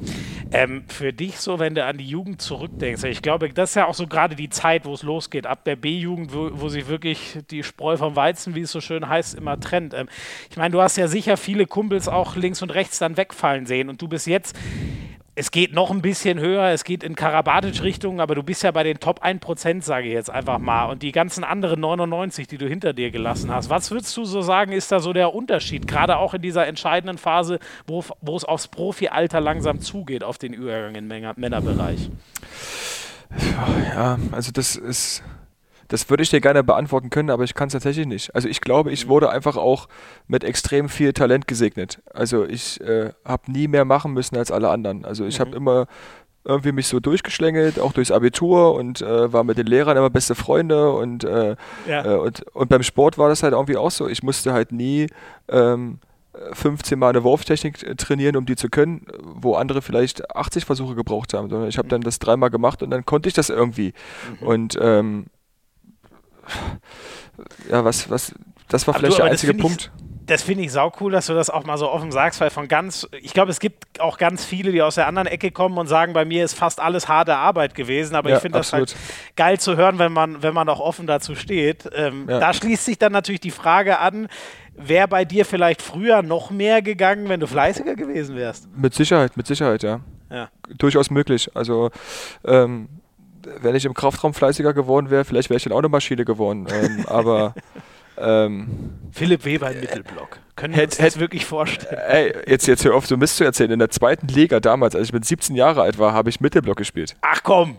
Es ist kein Witz. Da Was war müssen Christian denn das Prokop, für Gurken in der gegnerischen da, Offensive da war Christian, Da war Christian Prokop mein Trainer bei den SCM Youngsters. Krass. Und da habe ich mit Benjamin Meschke im Innenblock gedeckt. Unfairster Innenblock der Liga, die meisten roten Karten. ähm, aber das Abwehrspiel habe ich dann anscheinend irgendwie verlernt, beziehungsweise habe ich nie mehr das Vertrauen bekommen vom Trainer. Zu viel rote um das, Karten. Um das anzuwenden, ja. ja, krass. Aber das heißt, ich meine, bei dir ist es, ich finde, ich habe da mal Paul Drucks drüber geredet. Ähm, ihr seid ja so ein bisschen da die, die, die unterschiedlichen ähm, Philosophien so, oder auch die unterschiedlichen Körper, aber du brauchst ja deine Geschmeidigkeit schon auch vorne, oder? Würde 100%, das, was du an Bewegungen ja. machst, würde doch gar nicht gehen mit so viel Muskelmasse. Ja, ja, ja. Also ich glaube so, wenn ich noch ein, zwei Kilo mehr hätte, das würde mir vielleicht auch ganz gut tun. Aber wenn es dann drei, vier mehr wären, dann würden, glaube ich, extrem viel Qualitäten von mir äh, einfach verschwinden und das ist meine Schnelligkeit und ähm, darum bin ich so glücklich, wie es gerade ist. Ja. Und lag das damals, ich meine, Christian Prokop spielt natürlich auch eine extrem spezielle Abwehr, wenn ich an Basti Roschek denke, das ist ja auch nicht der Finn Lemke, sage ich jetzt mal, der, mhm. der Abwehrspieler. Lag das daran, dass du das spielen konntest oder warst du damals im Vergleich noch kräftiger? Nee, äh, kräftiger auf keinen Fall. Nee? Die, die Illusion kann ich dir nehmen. stell mir ähm, jetzt so einen, so einen dicken, kleinen Philipp Weber vor. nee, nee. Äh, das Einzige, was bei mir äh, groß war, war die Haarpracht. Äh, also ich habe tatsächlich okay. solche Haare gehabt. Das Foto gab es mit Sicherheit auch schon 400 Mal bei uns im Mannschaftschat, äh, ja, wenn wir auch welche Kinder kennen sogar ich. Ja. ja. wenn Kinderfotos rumgeschickt äh, wurden. Ähm, ähm, ja, ich habe keine Ahnung. Blonder so, als heute, glaube ich, ne? Noch so hellblonder. Ja, richtig, da habe ich mir doch Strähnen machen lassen. So, so, blöd war ich damals. ähm, und mit schönem Stirnband und so, weißt du? LeBron ähm, James für Arme. So ungefähr, ja. Das muss ich jetzt ja. leider einmal sagen. Ja, ja, so ungefähr war es. So Ach, ungefähr war es. Ja, ja. Aber das hat damals echt noch funktioniert, okay. Und dann so der, der Übergang, wann, wann hat man gemerkt, dass du eigentlich eher ein außergewöhnlicher Offensivspieler als ein Mittelblockspieler sein wirst? Ähm, ja, das ging, glaube ich, los dann, als ich in, in Magdeburg in die erste Mannschaft reingerutscht bin. Ähm, als ich dann die ersten Bundesliga-Schritte machen konnte, ähm, äh, ja, war es klar, dass ich da in der Abwehr nicht mein Mann stehen kann und ähm, bin dann halt schnell zum Wechselspieler immer geworden und äh, dann gab es einen Trainer, äh, der zu mir mal gesagt hat, äh, und das habe ich mir, glaube ich, extrem dann auch zu Herzen genommen, ähm, Philipp, ich brauche 100% vorne von dir, ruh dich in der Abwehr aus. Mhm. Und ähm, ja, ich glaube, es ist es schafft kaum ein Spieler über 60 Minuten äh, vorne 100% und hinten 100% zu geben. Ähm, von daher tut mir das, glaube ich, ganz gut, wenn ich äh, gerade jetzt auch in der Spielsteuerung mir nochmal in der 30 Sekunden Abwehrzeit Gedanken machen kann, was ich vorne spielen kann. Ja. Ist ja auch, äh, ähm, hatten wir mit Andy Schmid schon mal in dem Podcast und man, man sieht's ja, hat es ja, glaube ich, zum Beispiel in Ägypten bei Johannes Goller gesehen. Ne? Das, das ist ja einfach menschlich logisch, dass vorne wie hinten 60 Minuten Vollgas nicht gehen. Ne? 100 Prozent, genau, ja. Ja. Ähm, und äh, wie, wie hast du damals so, äh, also es war ja kurz, ganz kurz nach der ganz großen Zeit, wo du nach Magdeburg kamst, aber da war ja sicher noch dieser Flair des Meisters, des Champions League-Siegers. Hast du das auch ein bisschen mitbekommen, dass der Verein, auch wenn du damals nur in Anführungszeichen noch Jugendspieler warst, dass die erste Mannschaft so ein bisschen in schwierige andere Fahrwasser reinrutscht? Ähm, nicht so ganz. Ähm, also auch als die Fahrt so ein bisschen runterging, habe ich das immer noch so als der große SC Magdeburg betrachtet. Und äh, ich kann mich noch wie heute erinnern, wie ich damals äh, äh, die Mannschaft da äh, gesehen habe, die den ERF-Pokal gewonnen haben, äh, äh, wo dann noch Spieler waren wie, oder wo Stefansson, Nena Perunisic, Alfred noch als Trainer, äh, Kretschow aus. Das war halt so der große SCM. Und dieses Bild habe ich irgendwie nie verloren, auch als es mal ein bisschen runterging. Ähm, von daher habe ich das irgendwie immer ausblenden können und für mich war es immer der große SCM, der große Leuchtturm. Ja, ja. Und dann, ähm, irgendwann warst du selber dabei den Glanz, das muss ja krass sein. Oder dann auf einmal ja, selber brutal. zu wissen, jetzt bin ich wirklich auch einer davon. Ja, brutal. Also äh, Magdeburg ist ja wirklich eine unfassbar, unfassbare Handball, Handballstadt. Also als ich da, ich weiß noch, als ich meine ersten Spiele gemacht habe, da bist du in die Stadt gegangen und da haben dich Leute erkannt äh, mhm. und wollten Fotos mit dir machen. Und ich als 18-Jähriger, das war ja äh, das ist ein Traum, der da irgendwie wahr geworden ist, ne? Und ja. das habe ich dann auch ge äh, genossen. Und ähm, als dann auf einmal mittendrin war, das war schon, boah, krass. Also ich kann mich noch genau daran erinnern, mein erstes Spiel äh, in der GTK, äh, damals in der Börlandhalle, ähm, da haben wir gegen Nettelstedt Lübeck zu Hause gespielt, da saß ich nur 60 Minuten auf der Bank, aber ich fand es so geil. Mhm. Ähm, und dann mache ich mein erstes, erstes Bundesligator gegen Heinevetter damals noch äh, im Fuchsbau. Ach, wart. Mhm. Äh, gleich erster Wurf in der Bundesliga war eine Roller gewesen bei ihm, ganz knapp über den Kopf rüber und äh, Oh! Das, Hast du ein das, paar schöne Worte bekommen? Äh, ich, ja, so ungefähr, ja. Also Heine wollte mich, glaube ich, am Boden irgendwie noch treten, so gefühlt. ja, das klingt nach Silvio Heinefelder. ähm, ähm, aber äh, ja, das habe ich ihm, glaube ich, schon ab und zu mal gesagt, dass das für mich ein ganz schönes Gefühl war, damals das erste Tor gegen ihn zu werfen. Und jetzt, und jetzt ist es halt, jetzt sind das halt Kollegen, ne? jetzt ist es halt normal und das ist halt ja. äh, trotzdem immer wieder schön, sich daran zu erinnern, äh, wie besonders das eigentlich damals war. Ja, ja, ja. Und dann habe ich natürlich auch viel, da habe ich auch viel Glück gehabt mit Verletzungen in Magdeburg, äh, als ich da damals reingerutscht bin. Da war dann Fabian von Olfen, hat sich das Kreuzband gerissen. Ähm, mhm. Da war nur auf der, auf der Mitte war Stian Tönnissen und auf halb links war alles Pajovic. Und irgendwann hast du dann immer deine Spielanteile bekommen und dann ist aus fünf Minuten sind zehn geworden, aus zehn 20 und äh, das war dann schon äh, ein guter Entwicklungsschritt für mich. Und ähm, dann kamen leider die blöden Verletzungen dazu. Genau, dich hat es ja dann selber, selber leider auch erwischt. Und, ja, genau. Schulter ist ja auch echt das, ne? Also so Schulter und Knie sind ja immer die, wo man auch direkt äh, fast schon Schiss um die ganze ja. Karriere haben muss im schlimmsten ja. Fall. Das habe ich auf jeden Fall gehabt. Also als das zweite Mal bei mir das Labrum gerissen ist in der Wurfschulter, habe ich schon echt gedacht, ach du heilige Scheiße. Mhm. Philipp, das musst du jetzt in den Griff bekommen, ansonsten kannst du da auch einen Haken hintermachen. Ähm, und ähm, dann habe ich auch neun Monate lang äh, Pause gemacht, habe Reha in Südafrika gemacht, war in Donaustauf bei Klaus Eder in der Reha, ähm, habe da wirklich viel investiert und toi toi toi, seit jetzt acht Jahren gefühlt äh, keine großen Sachen an der Schulter mehr und äh, ist echt, echt stark. Also ich kenne wenige Spieler, die nach zwei Schulteroperationen äh, Schulteroperationen äh, noch so aufs Tor werfen können, wie ich es äh, kann. Ja, stimmt. Du Donner, ich weiß gar nicht, wie hart wirst du so? Du wirfst ja auch so über 130, oder? Wenn du mal richtig rausdonnerst. Ja, ja, ja, das kann passieren, ja. Das, das kann mal passieren. Krass.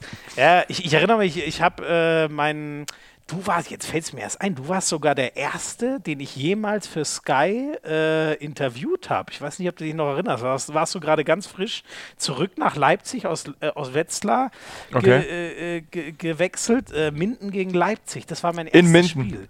In, äh, in Minden kann das. In Minden. Ja, weiß ich auch noch, genau. ja. Und da hast du auch ein so ein krasses Ding über einen Blog drüber, drüber gehämmert. Das hatten wir auch in der Zusammenfassung drin. Warum ja. auch immer weiß ich das noch. Das, das habe ich so als ein, ein Weber-Tor ein bisschen äh, bis heute Sehr in gut. meinem Kopf. Sehr gut. Das, das, ist auch fast vier Jahre jetzt oder dreieinhalb Jahre ist es her. Egal, ich schweife ab. Ähm, was wollte ich eigentlich wissen? Genau, ich habe mit, ähm, mit, mit Fabi und Paul hatte ich das Thema auch relativ lang, weil die ja beide auch Schulter geplagt sind. Ähm, ist bei dir da, also Fabi sagt zum Beispiel auch, bei dem ist ja noch sehr frisch, auf der Seite schlafen nicht so gut. Hast du solche Nachwirkungen noch? Also ich kann, ähm, so wenn ich auf dem Bauch liege und die Arme so vor dem Kopf habe zum Beispiel, das geht halt gar nicht. Also mhm. da, das, das, da kann ich gar nicht so liegen, das, das funktioniert nicht. Ähm, Sagt die Schulter direkt. Ja, Aua, also die, nein, die, Be ja. die, Beweglichkeit ist einfach nicht so gut, um das, um das zu machen. Ähm, ja. Also alles, was jetzt hier ganz weit hinten ist, merke ich halt und ähm, mhm. versuche immer die Bewegungen dann irgendwie zu vermeiden. Äh, und ähm, aber trotzdem muss ich sagen, bin ich riesig zufrieden mit, mit der Schulter, wie sie halt gerade ist. Ja. Aber du, wenn ich dich jetzt sehe, du schwingst ja schon den Arm sehr gerade durch. Aber das ja, ist dann was anderes, als ihn nach hinten durchzustrecken. Ja, also bei mir ist halt so, also wenn ich diese Rotation halt mitmache, weißt du, also ich hole, glaube ich, glaub, extrem ja. viel aus der Rotation halt raus. Ähm, also ich stehe ja nicht gerade vorm Tor und mache nur so, sondern ich versuche immer, mich weit aufzudrehen und dann halt vier Wuchter zu entfachen und äh, okay. eine Bilderbuchtechnik. Toll, wenn man sowas über sich selber sagt. Sau gut. Verdammt, jetzt bräuchte ich irgendwen, muss ich mal irgendwen fragen, wer ist denn so hyperkritisch, dass er sagen würde, der Weber hat keine gute. Na, da finde ich wahrscheinlich niemanden, der dir da widersprechen würde.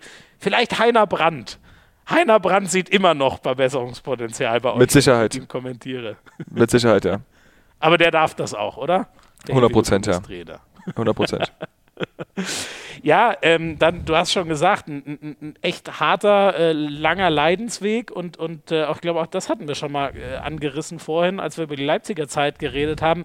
War das dann auch so ein Cut für dich, Neuanfang, nochmal zweite Liga, ganz neuer Verein, zum Glück nicht so weit weg von der Heimat? Ja, absolut. Also ähm, die Chance, die mir damals geboten wurde, äh, die war Gold wert für mich. Ähm, das war, ähm, tat mir sehr, sehr gut, einfach auf jetzt nicht dem ganz krassen Niveau äh, wieder Fuß zu fassen und äh, habe dann auch schnell gemerkt, dass die Schulter mitmacht und äh, konnte dann über meine Spielzeiten und äh, über meine wichtige Rolle im Verein extrem viel lernen und das, das tat mir auf jeden Fall sehr, sehr gut auf meinem Werdegang. Ja. Da war ja auch ähm, äh, in der zweiten Liga schon Prokop der Trainer. Ähm, habt ihr irgendwie, wusste ich gar nicht, dass er dich auch schon in der Jugend trainiert hat. Äh, wie war euer Austausch immer so? Wie habt ihr zusammengearbeitet? Ja, sehr gut eigentlich. Ähm, wir hatten eigentlich immer äh, ein gutes Verhältnis. Es gab natürlich auch mal Phasen, wo wir uns nicht hören konnten und wo ich auch sauer auf ihn war oder er sauer auf mich war. Ähm, also ich glaube, nach der ersten EM war er sauer auf mich. Als er mir damals einen Vertrag nicht verlängert hat, war ich sauer auf ihn. Also es war immer so ein Geben und Nehmen, aber wenn wir uns jetzt sehen, äh, unterhalten wir uns immer noch äh, gut und, und, und, freuen uns, wenn wir uns sehen. Äh, von daher ist da kein böses Blut übergeblieben. Mhm, mh. Was, ähm, wobei, vielleicht noch die, was ist denn so hängen geblieben bei dir aus den, aus den drei Jahren? Warum ist es denn dann nach, nach äh, Wetzlar weitergegangen äh, zum, zum Ende dieser drei Jahre? Ähm, ja, es ist ja auch kein Geheimnis. Ich bin ja auch ein, ein spezieller Charakter vielleicht. Ne? Also ähm, ich, ich sage auch manchmal Sachen, die vielleicht nicht so angenehm sind zu sagen und, äh, und, und scheue mich davor nicht, auch mal meine Meinung zu tun und äh, vielleicht war das ab und zu mal ein bisschen too much und ähm, da wollte einfach ähm, der Verein, beziehungsweise Christian wollte eine Veränderung auf meiner Position haben, äh, hat damals dann Niklas Pitschkowski ver verpflichtet und ähm, dann war halt für mich die Konsequenz, okay, ich kriege keinen neuen Ver Vertrag und äh, im Nachhinein war ich da auch wieder extrem glücklich drüber, weil ich dann Kai Weinsteiner als Trainer bekommen habe, der aus mir den Nationalspieler dann endgültig gemacht hat ähm, und ähm, ich bei ihm eine sehr gute Runde spielen konnte. Torschützenkönig. Genau, und ähm, von daher ist das, ist das alles so gut, wie es gekommen ist. Ja. Und äh, hast schon gesagt, von, von dieser äh, EM, die war, glaube ich, für jeden schwierig war. Ähm, habt ihr euch dann nochmal zusammengesetzt, du und Christian Prokop ausgetauscht und wieder zusammengefunden? Oder wie war dann so der, der weitere Verlauf? Ähm, ja, so ungefähr war es. Also ich weiß noch vor der, vor der EM, da war ich äh, nicht ganz sicher, so was meinen Platz in der Mannschaft angeht und äh, habe das vielleicht auch äh, ja, auf dem Feld, ähm, ja, da war ich vielleicht extrem nervös teilweise und konnte einfach nicht mein Spiel spielen und dann hat er halt vor dem Turnier mit mir nochmal gesprochen und gesagt, pass Philipp, ähm, du bist bei mir im Team, also du musst jetzt keine Sorgen machen, dass du irgendwie rausgenommen wirst äh, und du fährst nicht mit zur EM und das hat mir dann nochmal so einen Kick gegeben und ähm, mhm dann äh, habe ich das, ähm, äh, glaube ich, das, Selbst, äh, das, das, Selbstvertrauen einfach mit reinbringen können in mein Spiel und habe ihm das dann auch irgendwie wieder zurückgegeben und habe dann halt zum Glück eine, eine, sehr, sehr gute EM gespielt. Mhm. Habt ihr jetzt gerade auch noch äh, Kontakt? Man hat ja leider öffentlich äh, lange nichts von ihm gehört. Nee, jetzt, also wir haben, ich habe ich sehe ihn ab und zu mal, wenn er mit dem Auto durch Leipzig fährt. Ähm, das letzte Mal hatten wir, glaube ich, Kontakt, das war nach irgendeinem Spiel, wo er mir gratuliert hat zu meiner Leistung. Ähm, aber es ist jetzt äh, nicht mehr so dolle. Ja. Okay, ja, ich weiß gar nicht. Aber weißt du dann quasi auch nicht, wie der, ob es ein Weg vielleicht bald zurückgeht, ob wir ihn bald wieder Kann ich dir nicht sagen. Nee, weiß ich gar nicht. Auch nicht. Ja, ja.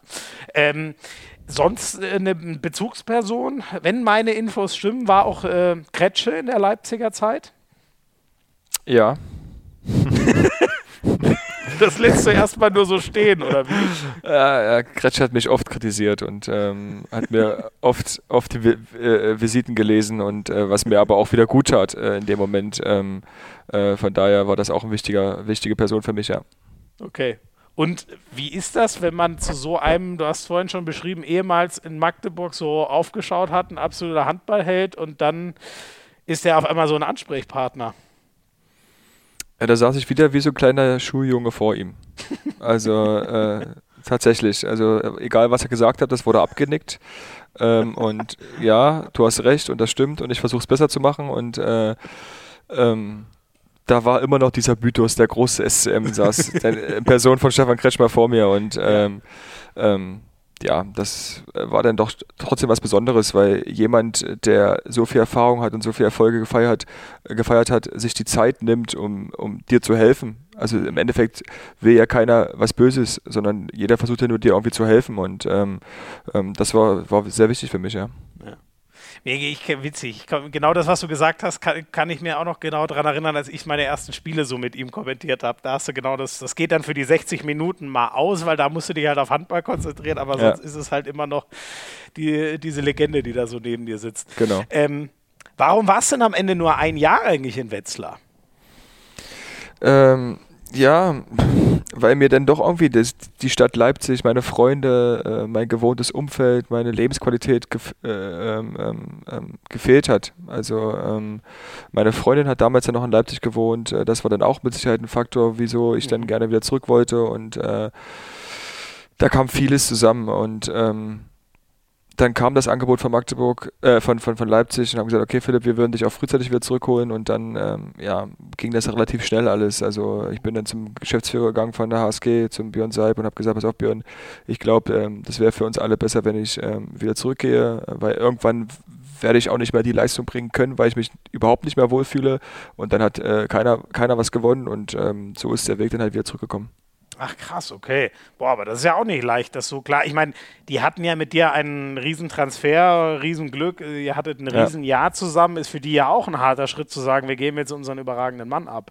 Ja, absolut. Also da bin ich auch extrem dankbar, dass sie mir das ermöglicht haben und gesagt haben, okay Philipp, du, äh, du kannst äh, wieder nach Hause gehen. Und ähm, ähm, aber ich glaube, die haben das dann auch wirklich, also ich habe da auch kann ich ja offen sagen, mir liefen die Tränen, als ich das erzählt habe, weil ähm, mir ist ja auch nicht leicht viel. Ähm, ähm ich habe extrem, Heimweh, Heimweh war es jetzt vielleicht nicht, aber ich habe einfach das extrem vermisst, äh, dieses Leipzig, äh, Leipzig-Dasein. Und ähm, mhm.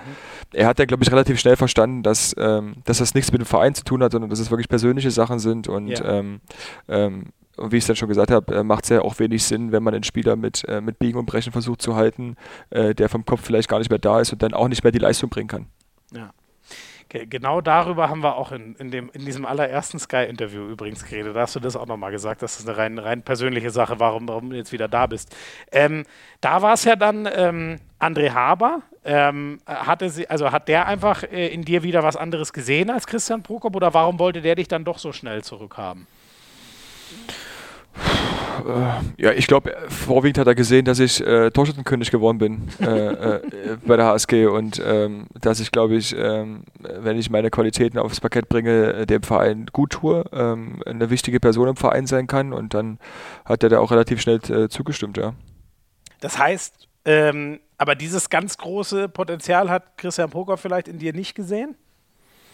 Ja doch gesehen, gesehen hat das bestimmt, ähm, aber vielleicht konnte das in manchen Situationen nicht perfekt auskitzeln. Ähm, und ähm, ja, im Nachhinein versucht man immer irgendwie dann schlau zu reden und zu sagen, daran hat es gelegen oder da, das war falsch, das war von mir falsch, das war von ihm falsch, aber ja. ähm, ich glaube, ähm, so wie es lief, war es gut für, für, für jeden, für mich auf, auf jeden Fall. Ähm, und ich bin ihm auch dankbar, dass er mir da so viel Zeit äh, gegeben hat, damals in Magdeburg schon als junger Spieler reinzukommen, aber auch in, in Leipzig die ersten Jahre wieder Fuß zu fassen und habe da äh, dann auch mit den Schritten in die Nationalmannschaft zu ihnen ähm, viel wieder zurückbekommen und ähm, von daher ähm, will ich nicht sagen, dass, dass, dass, dass, dass äh, André Haber mir besser jetzt getan hat in der Situation als Christian Prokop. Das ist wäre fatal zu sagen. Also beide Trainer sind äh, sehr, sehr gut und haben viel aus mir gemacht und ähm, ja. Ja für, für uns, das war von außen immer so, so spannend, ne? weil man wusste ja, es ist jetzt ein knappes halbes Jahr äh, Haber, dann kommt aber Biegler. Ähm, das war von außen so ganz merkwürdig und dann lief es unter Haber so gut und die Anfangszeit unter Biegler war extrem schwierig, ergebnistechnisch. Du, du nickst schon so wissend. Wie, wie habt ihr dieses Hin und Her? Wie war das intern? Also ähm, ich habe natürlich auch äh, im Vorfeld mit, mit, äh, mit Biegel äh, Kontakt gehabt, äh, als das das erste Mal so aufgeflammt ist. Er könnte sein, dass er äh, Trainer in Leipzig wird. Ähm, und ähm, ich war ein, oder ich bin ein riesen Beagle-Fan. Also ähm, die Art und Weise, wie er ähm, äh, versucht, dem Spieler Freiheiten zu geben, auch im Spiel Sachen zu entscheiden, ähm, gefallen mir einfach sehr gut. Äh, wenn man nicht immer nur so an dieses krasse System gebundene Spiel äh, äh hängen muss.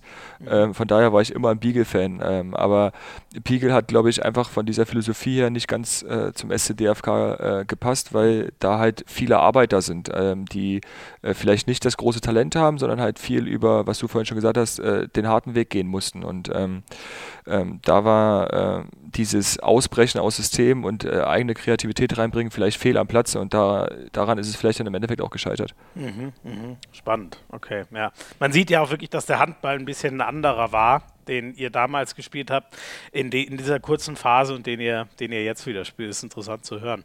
Ja. Ähm, Lukas Binder ist ja eigentlich auch ein gutes Beispiel, ne? Das war doch auch immer einer, der sich äh, rangearbeitet hatte und immer, immer besser wurde. So, Absolut. Je länger das ging, ne? Ja, also die Karriere von Lukas ist wirklich äh, beachtlich. Also der hat, glaube ich, in der fünften Liga beim SCDFK angefangen, äh, Männerbereich zu spielen mit 16 und äh, ähm, ja, jedes Jahr über. den dann nicht weg. Nee, und jedes Jahr, jedes Jahr hat er irgendwie überstanden und hat sich immer besser entwickelt und äh, wurde immer wichtiger für einen Verein als Figur, als Spieler und ähm, jetzt ist er halt nicht wegzudenken. Ne? Also das sieht man jetzt auch mit seiner Vertragsverlängerung. Also ja. ich glaube, ähm, Lukas Binder wird nirgendwo mehr spielen, weil er äh, so ein äh, eingefleischter DFK-Spieler ist. Das kann man sich auch gar nicht vorstellen, irgendwie Bindi woanders in einem anderen Verein. Das ist äh, ja. gar nicht so realisierbar ja. irgendwie. Was dem SCM sein Matze Musche ist, ist den genau. Leipzigern ihr Lukas Binder, ne? Richtig, so ja, ja, genau. Den hören wir mal kurz. Er ist ja, wie gesagt, einer deiner besten, wenn nicht dein bester Buddy ja, ein paar nette Worte äh, an Philipp zu finden. Fällt natürlich nicht schwer. Ähm, er wird allerdings auch relativ viele dafür bekommen, deswegen will ich ihm nicht zu viel Honig ums Maul schmieren. ähm, er hat äh, für Leipzig und auch kürzlich für Deutschland ähm, eine ganz, ganz große Rolle gespielt und ähm, vor allem den Angriff äh, wahnsinnig eingenommen. Das äh, hat er über Jahre hinweg in Leipzig getan und hat das jetzt auch in der Nationalmannschaft gemacht. Ähm, ich hoffe für ihn, dass er es auch in Magdeburg so tun kann und dort das Zepter so in die Hand nehmen kann. Ähm, ich hoffe, dass es sportlich genauso gut läuft, mindestens genauso gut wie bei seinem letzten Weggang aus Leipzig und ähm, dass er danach nicht nochmal unbedingt hier wieder her will, sondern dass dort alles richtig gut läuft ähm, und dass er vor allem verletzungsfrei bleibt. Siehst du mal, das ist doch nett. Das klingt doch gar nicht so, als hätte der dich nochmal umstimmen wollen. Wenn Schöne Worte auf jeden Fall, ja. ja, aber ihr werdet Kontakt halten, auch wenn es ja, standmäßig auseinandergeht. Ne? Da 100 Prozent, ja. Sein. Der hat uns noch ein paar ganz gute äh, äh, Sachen erzählt, beziehungsweise auch Sachen, die ich dich nochmal fragen muss. Er sagt, und wenn es dein bester Kumpel äh, nicht weiß, dann, dann kann es ja auch eigentlich so sein. Der meint, du kannst, oder er hat dich noch nie kochen sehen. Du gehst immer essen. Ist das so? Kannst du gar nichts am Herd? Also, ob, ob ich es kann, weiß ich nicht, weil ich es halt wirklich noch nie gemacht habe, so ex extrem, weil ich ähm, einfach unglaublich gerne essen gehe und äh, mhm. dieses Chaos, was Kochen in der Küche verbreitet, gar nicht zu Hause haben möchte, sondern ich einfach esse, bezahle und dann nach Hause gehe und alles ist sauber. Also von daher hat er da nicht so Unrecht, ja. Aber so Nudeln warm machen, das kriegst ja, das kriege ich auch. Oder dir ein ja, Brot ja. schmieren. Ja, ja, das, also sowas, äh, so einen strammen Lachs oder sowas kriege ich auch schon mal hin zu Hause, ja. Strammen Lachs? Ist das Kennst du nicht? Ich kenne nur einen strammen Max. Ja, Brot, Lachs und ein Spiegelei oben drauf. Ach krass, das gibt's auch mit Lachs. Okay, ich kenne das nur ja. mit Leberkast, dann ist es ja, ja. strammer Max. Ja. Okay. Lachs und Spiegelei, passt das zusammen? Überragend. Muss Geil, man probieren, wirklich. ich mal aus. Ja, ja das li liebe ich beide. Geil, danke. Das probiere Siehst du, jetzt krieg ich hier von dir kocht. Ja. Hätte ich auch nicht gedacht, dass das so ausgeht. Stark. Seht ihr mal, aus welchem Niveau ich kochen kann, du ähm, also, es scheint mit dir und den Frauen ja sehr speziell zu sein. Äh, Lukas, Lukas Binder vermutet, das liegt an deinen vielleicht etwas zu hohen Ansprüchen. So habe ich das rausgehört. Kannst du äh, da mitgehen oder was ist das Problem? Also ich glaube, ich glaube, ähm, hohe Ansprüche wäre vielleicht äh, das falsche Wort, ähm, aber ähm, so genau an was es liegt, kann ich dir gar nicht sagen. Vielleicht sind mir andere Sachen wichtiger momentan und äh, äh, momentan ist halt äh, mein Hund das Wichtigste für mich. Äh, davor war äh, die WM das Wichtigste für mich äh, und mhm. ähm, da ist wenig Zeit irgendwie ähm, in dem Dorf Leipzig Frauen kennenzulernen. Mhm. Aber nicht, dass dir zu viel Leid, Zeit lässt, mein Lieber. Irgendwann ist man Ach. alt und verschrumpelt, dann will einen keiner mehr. Der, der, irgendwie der Deckel kommt irgendwo immer drauf. Das glaube ich auch. Jeder, jeder Topf hat seinen Deckel. Da genau. können wir uns, äh, da können wir uns drauf einigen. Ähm, du bist ein riesen Serienfreak. Mhm. Was, was guckst du gerade so am liebsten? Was kannst du unseren Hörern äh, empfehlen? Also, was als letztes habe ich jetzt Vikings geguckt. Äh, obwohl ich eigentlich gar nicht so ein Wikinger oder Game of Thrones äh, Fan bin. Aber Vikings hat mich extrem äh, gefesselt. Äh, das du war bist wirklich kein Game of Thrones Fan. Wieso das denn? Ja, ich mag das nicht so. Boah, krass, das kann ich geil. Oder ich kenne niemanden, der so ein riesen Serienfan ist, der nicht Game of Thrones geil. Ich fand das nee, mega. Nee. Also ich gucke sowas wie äh, Narcos oder Suits oder sowas. Äh, sowas Suits finde ich auch geil. Ja, ja. ja. Wobei sich Suits irgendwann schon sehr im Kreis gedreht hat, oder? Ja, ja, ja. Ah, das stimmt schon. Also und ich hasse vor allem auch äh, Serien, die noch nicht zu Ende gedreht wurden. Also mhm. äh, zum Beispiel bei Blacklist oder sowas war das der Fall. Da guckst du sechs, sechs äh, Staffeln und dann musst du ein Jahr warten auf die siebte, da könnte ich durchdrehen. Also wenn, ja. dann muss es einfach hintereinander weg ähm, und dann bin ich zufrieden. Das war mein Glück. Ich habe bei Game of Thrones so spät angefangen, dass wir wussten, wann die letzte Staffel rauskommt und haben das dann ziemlich genau mit Binge-Watching so getimt, dass wir genau fertig wurden. Wir haben zwei, drei Nachtschichten einlegen müssen, um pünktlich um drei Uhr nachts dann einmal aufzustehen und die letzte Folge zu gucken. Das war echt. Das ist, das ist dann aber auch schon ein bisschen krank, oder? Ja, das war ziemlich krank. Das war, ich sage dir, da bin ich auch in ein Loch gefallen. Das war, glaube ich, das gleiche Wochenende, wo die Bundesliga-Saison zu Ende gegangen ist. Und ich hatte mich ein halbes Jahr nur mit Game of Thrones beschäftigt und dann war beides auf einmal weg. Scheiße. Ich habe mich, hab mich vor so einem Loch gefühlt. Das, das, Leb, das, Leben hat keinen Sinn mehr. so ohne Scheiß. Das ist jetzt übertrieben, aber so hat es sich ein paar Stunden lang angefühlt. Das war echt komisch. Geil. Ähm, und Fußballmanager hat uns oh ja. Bindi noch oh gesagt. Oh ja. ist ein großes Hobby von dir. Ja, also ähm, ich bin ja von uns beiden auf jeden Fall der bessere äh, Managerspieler, weil Lukas, der muss immer, der muss immer Kredite aufnehmen, weil er sich mit dem Geld verkalkuliert. ähm, das wird, das wird er nie eingestehen, das wird er nie eingestehen, aber es ist Fakt. Ähm, ja, es, ist, es, es macht einfach riesig Spaß. Also wir sitzen dann, keine Ahnung, sechs Stunden ähm, auf der Fahrt im Bus nebeneinander und spielen das Spiel.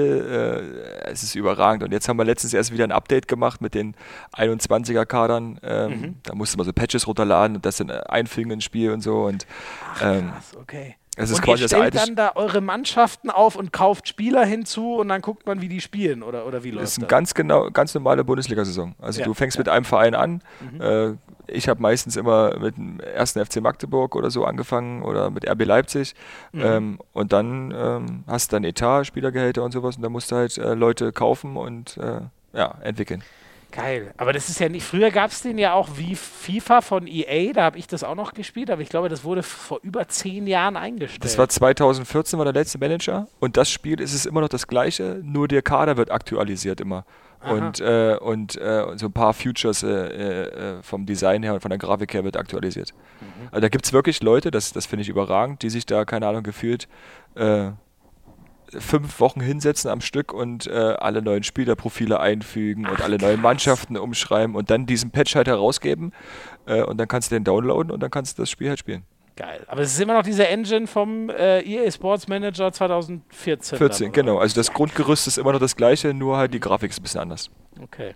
Und ja. äh, du führst deine Mannschaften ist es so ein bisschen eher im realistischen Modus oder führt man da dann den FC Magdeburg in die Champions League und zur Meisterschaft und so? Ja, also wenn du es gut machst, so wie ich, dann passiert das auch, ne? Also ich bin jetzt, ich bin jetzt mit, mit dem FCM bin ich jetzt in der Bundesliga. Ähm, äh, unter der Top 5. alles. Nee, das noch nicht. Also das ist, haben sie dieses Jahr ein bisschen realistischer gemacht. Also sonst war das der Fall, du fängst mit einer Drittligamannschaft an und bist in drei Jahren in der Bundesliga und nach fünf Jahren bist du deutscher Meister.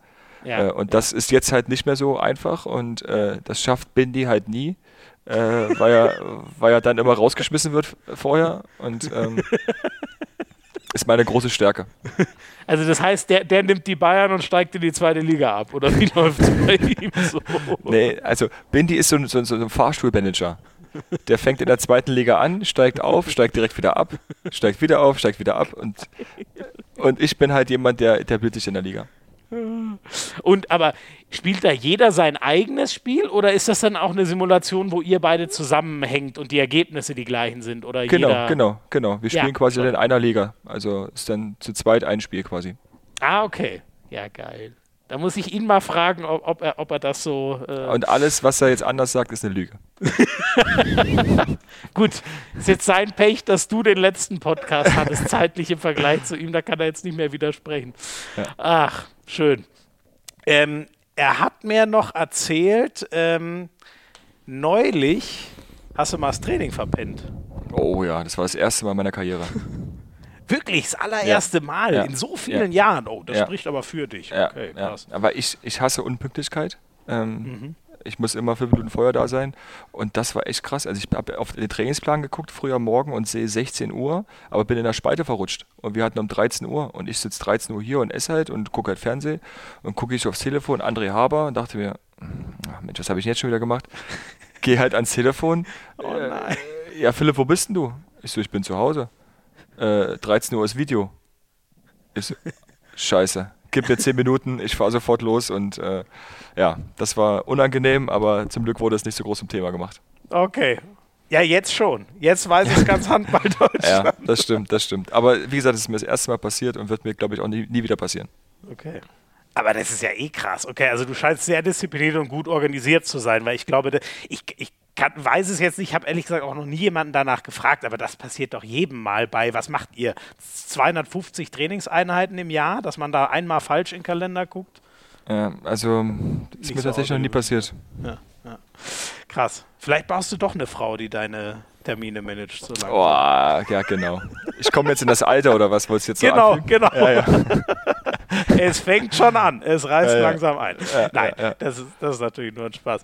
Ach, dann habe ich eigentlich nur noch eine abschließende Frage, ähm, weil Lukas Binder das so herrlich erzählt hat in seiner Podcast-Episode. Du warst ja auch mal ein Jahr dort. Wie wenig wird in Wetzlar wirklich trainiert? Ähm, kann ich das auch nicht beantworten? Nein. ähm, also ich glaube, also auf jeden Fall weniger als in Leipzig. ja. Äh, da gibt es da gibt's auch auf jeden Fall auch mehr freie Tage. Das hat man, glaube ich, auch daran gesehen, dass ich halt jedes Wochenende in Leipzig war. Ähm, ja, aber es spricht ja für sie irgendwie. Also Kai Wandschneider stellt da jedes Jahr äh, eine Mannschaft zusammen, wo immer sieben, acht neue Spieler sind und er spielt jedes Mal eine überragende Saison. Das ist also so geil, äh, ne? ja. vielleicht ist es manchmal weniger auch mehr. Mhm. Schön. Das, das, da freuen sich alle Handballer, Han, Amateur-Handballer drüber. Super. Flippi, vielen Dank. Wir machen noch ein ganz kurzes Break und dann machen wir noch die schnellen Entweder-Oder-Fragen und dann hast du es geschafft. Perfekt.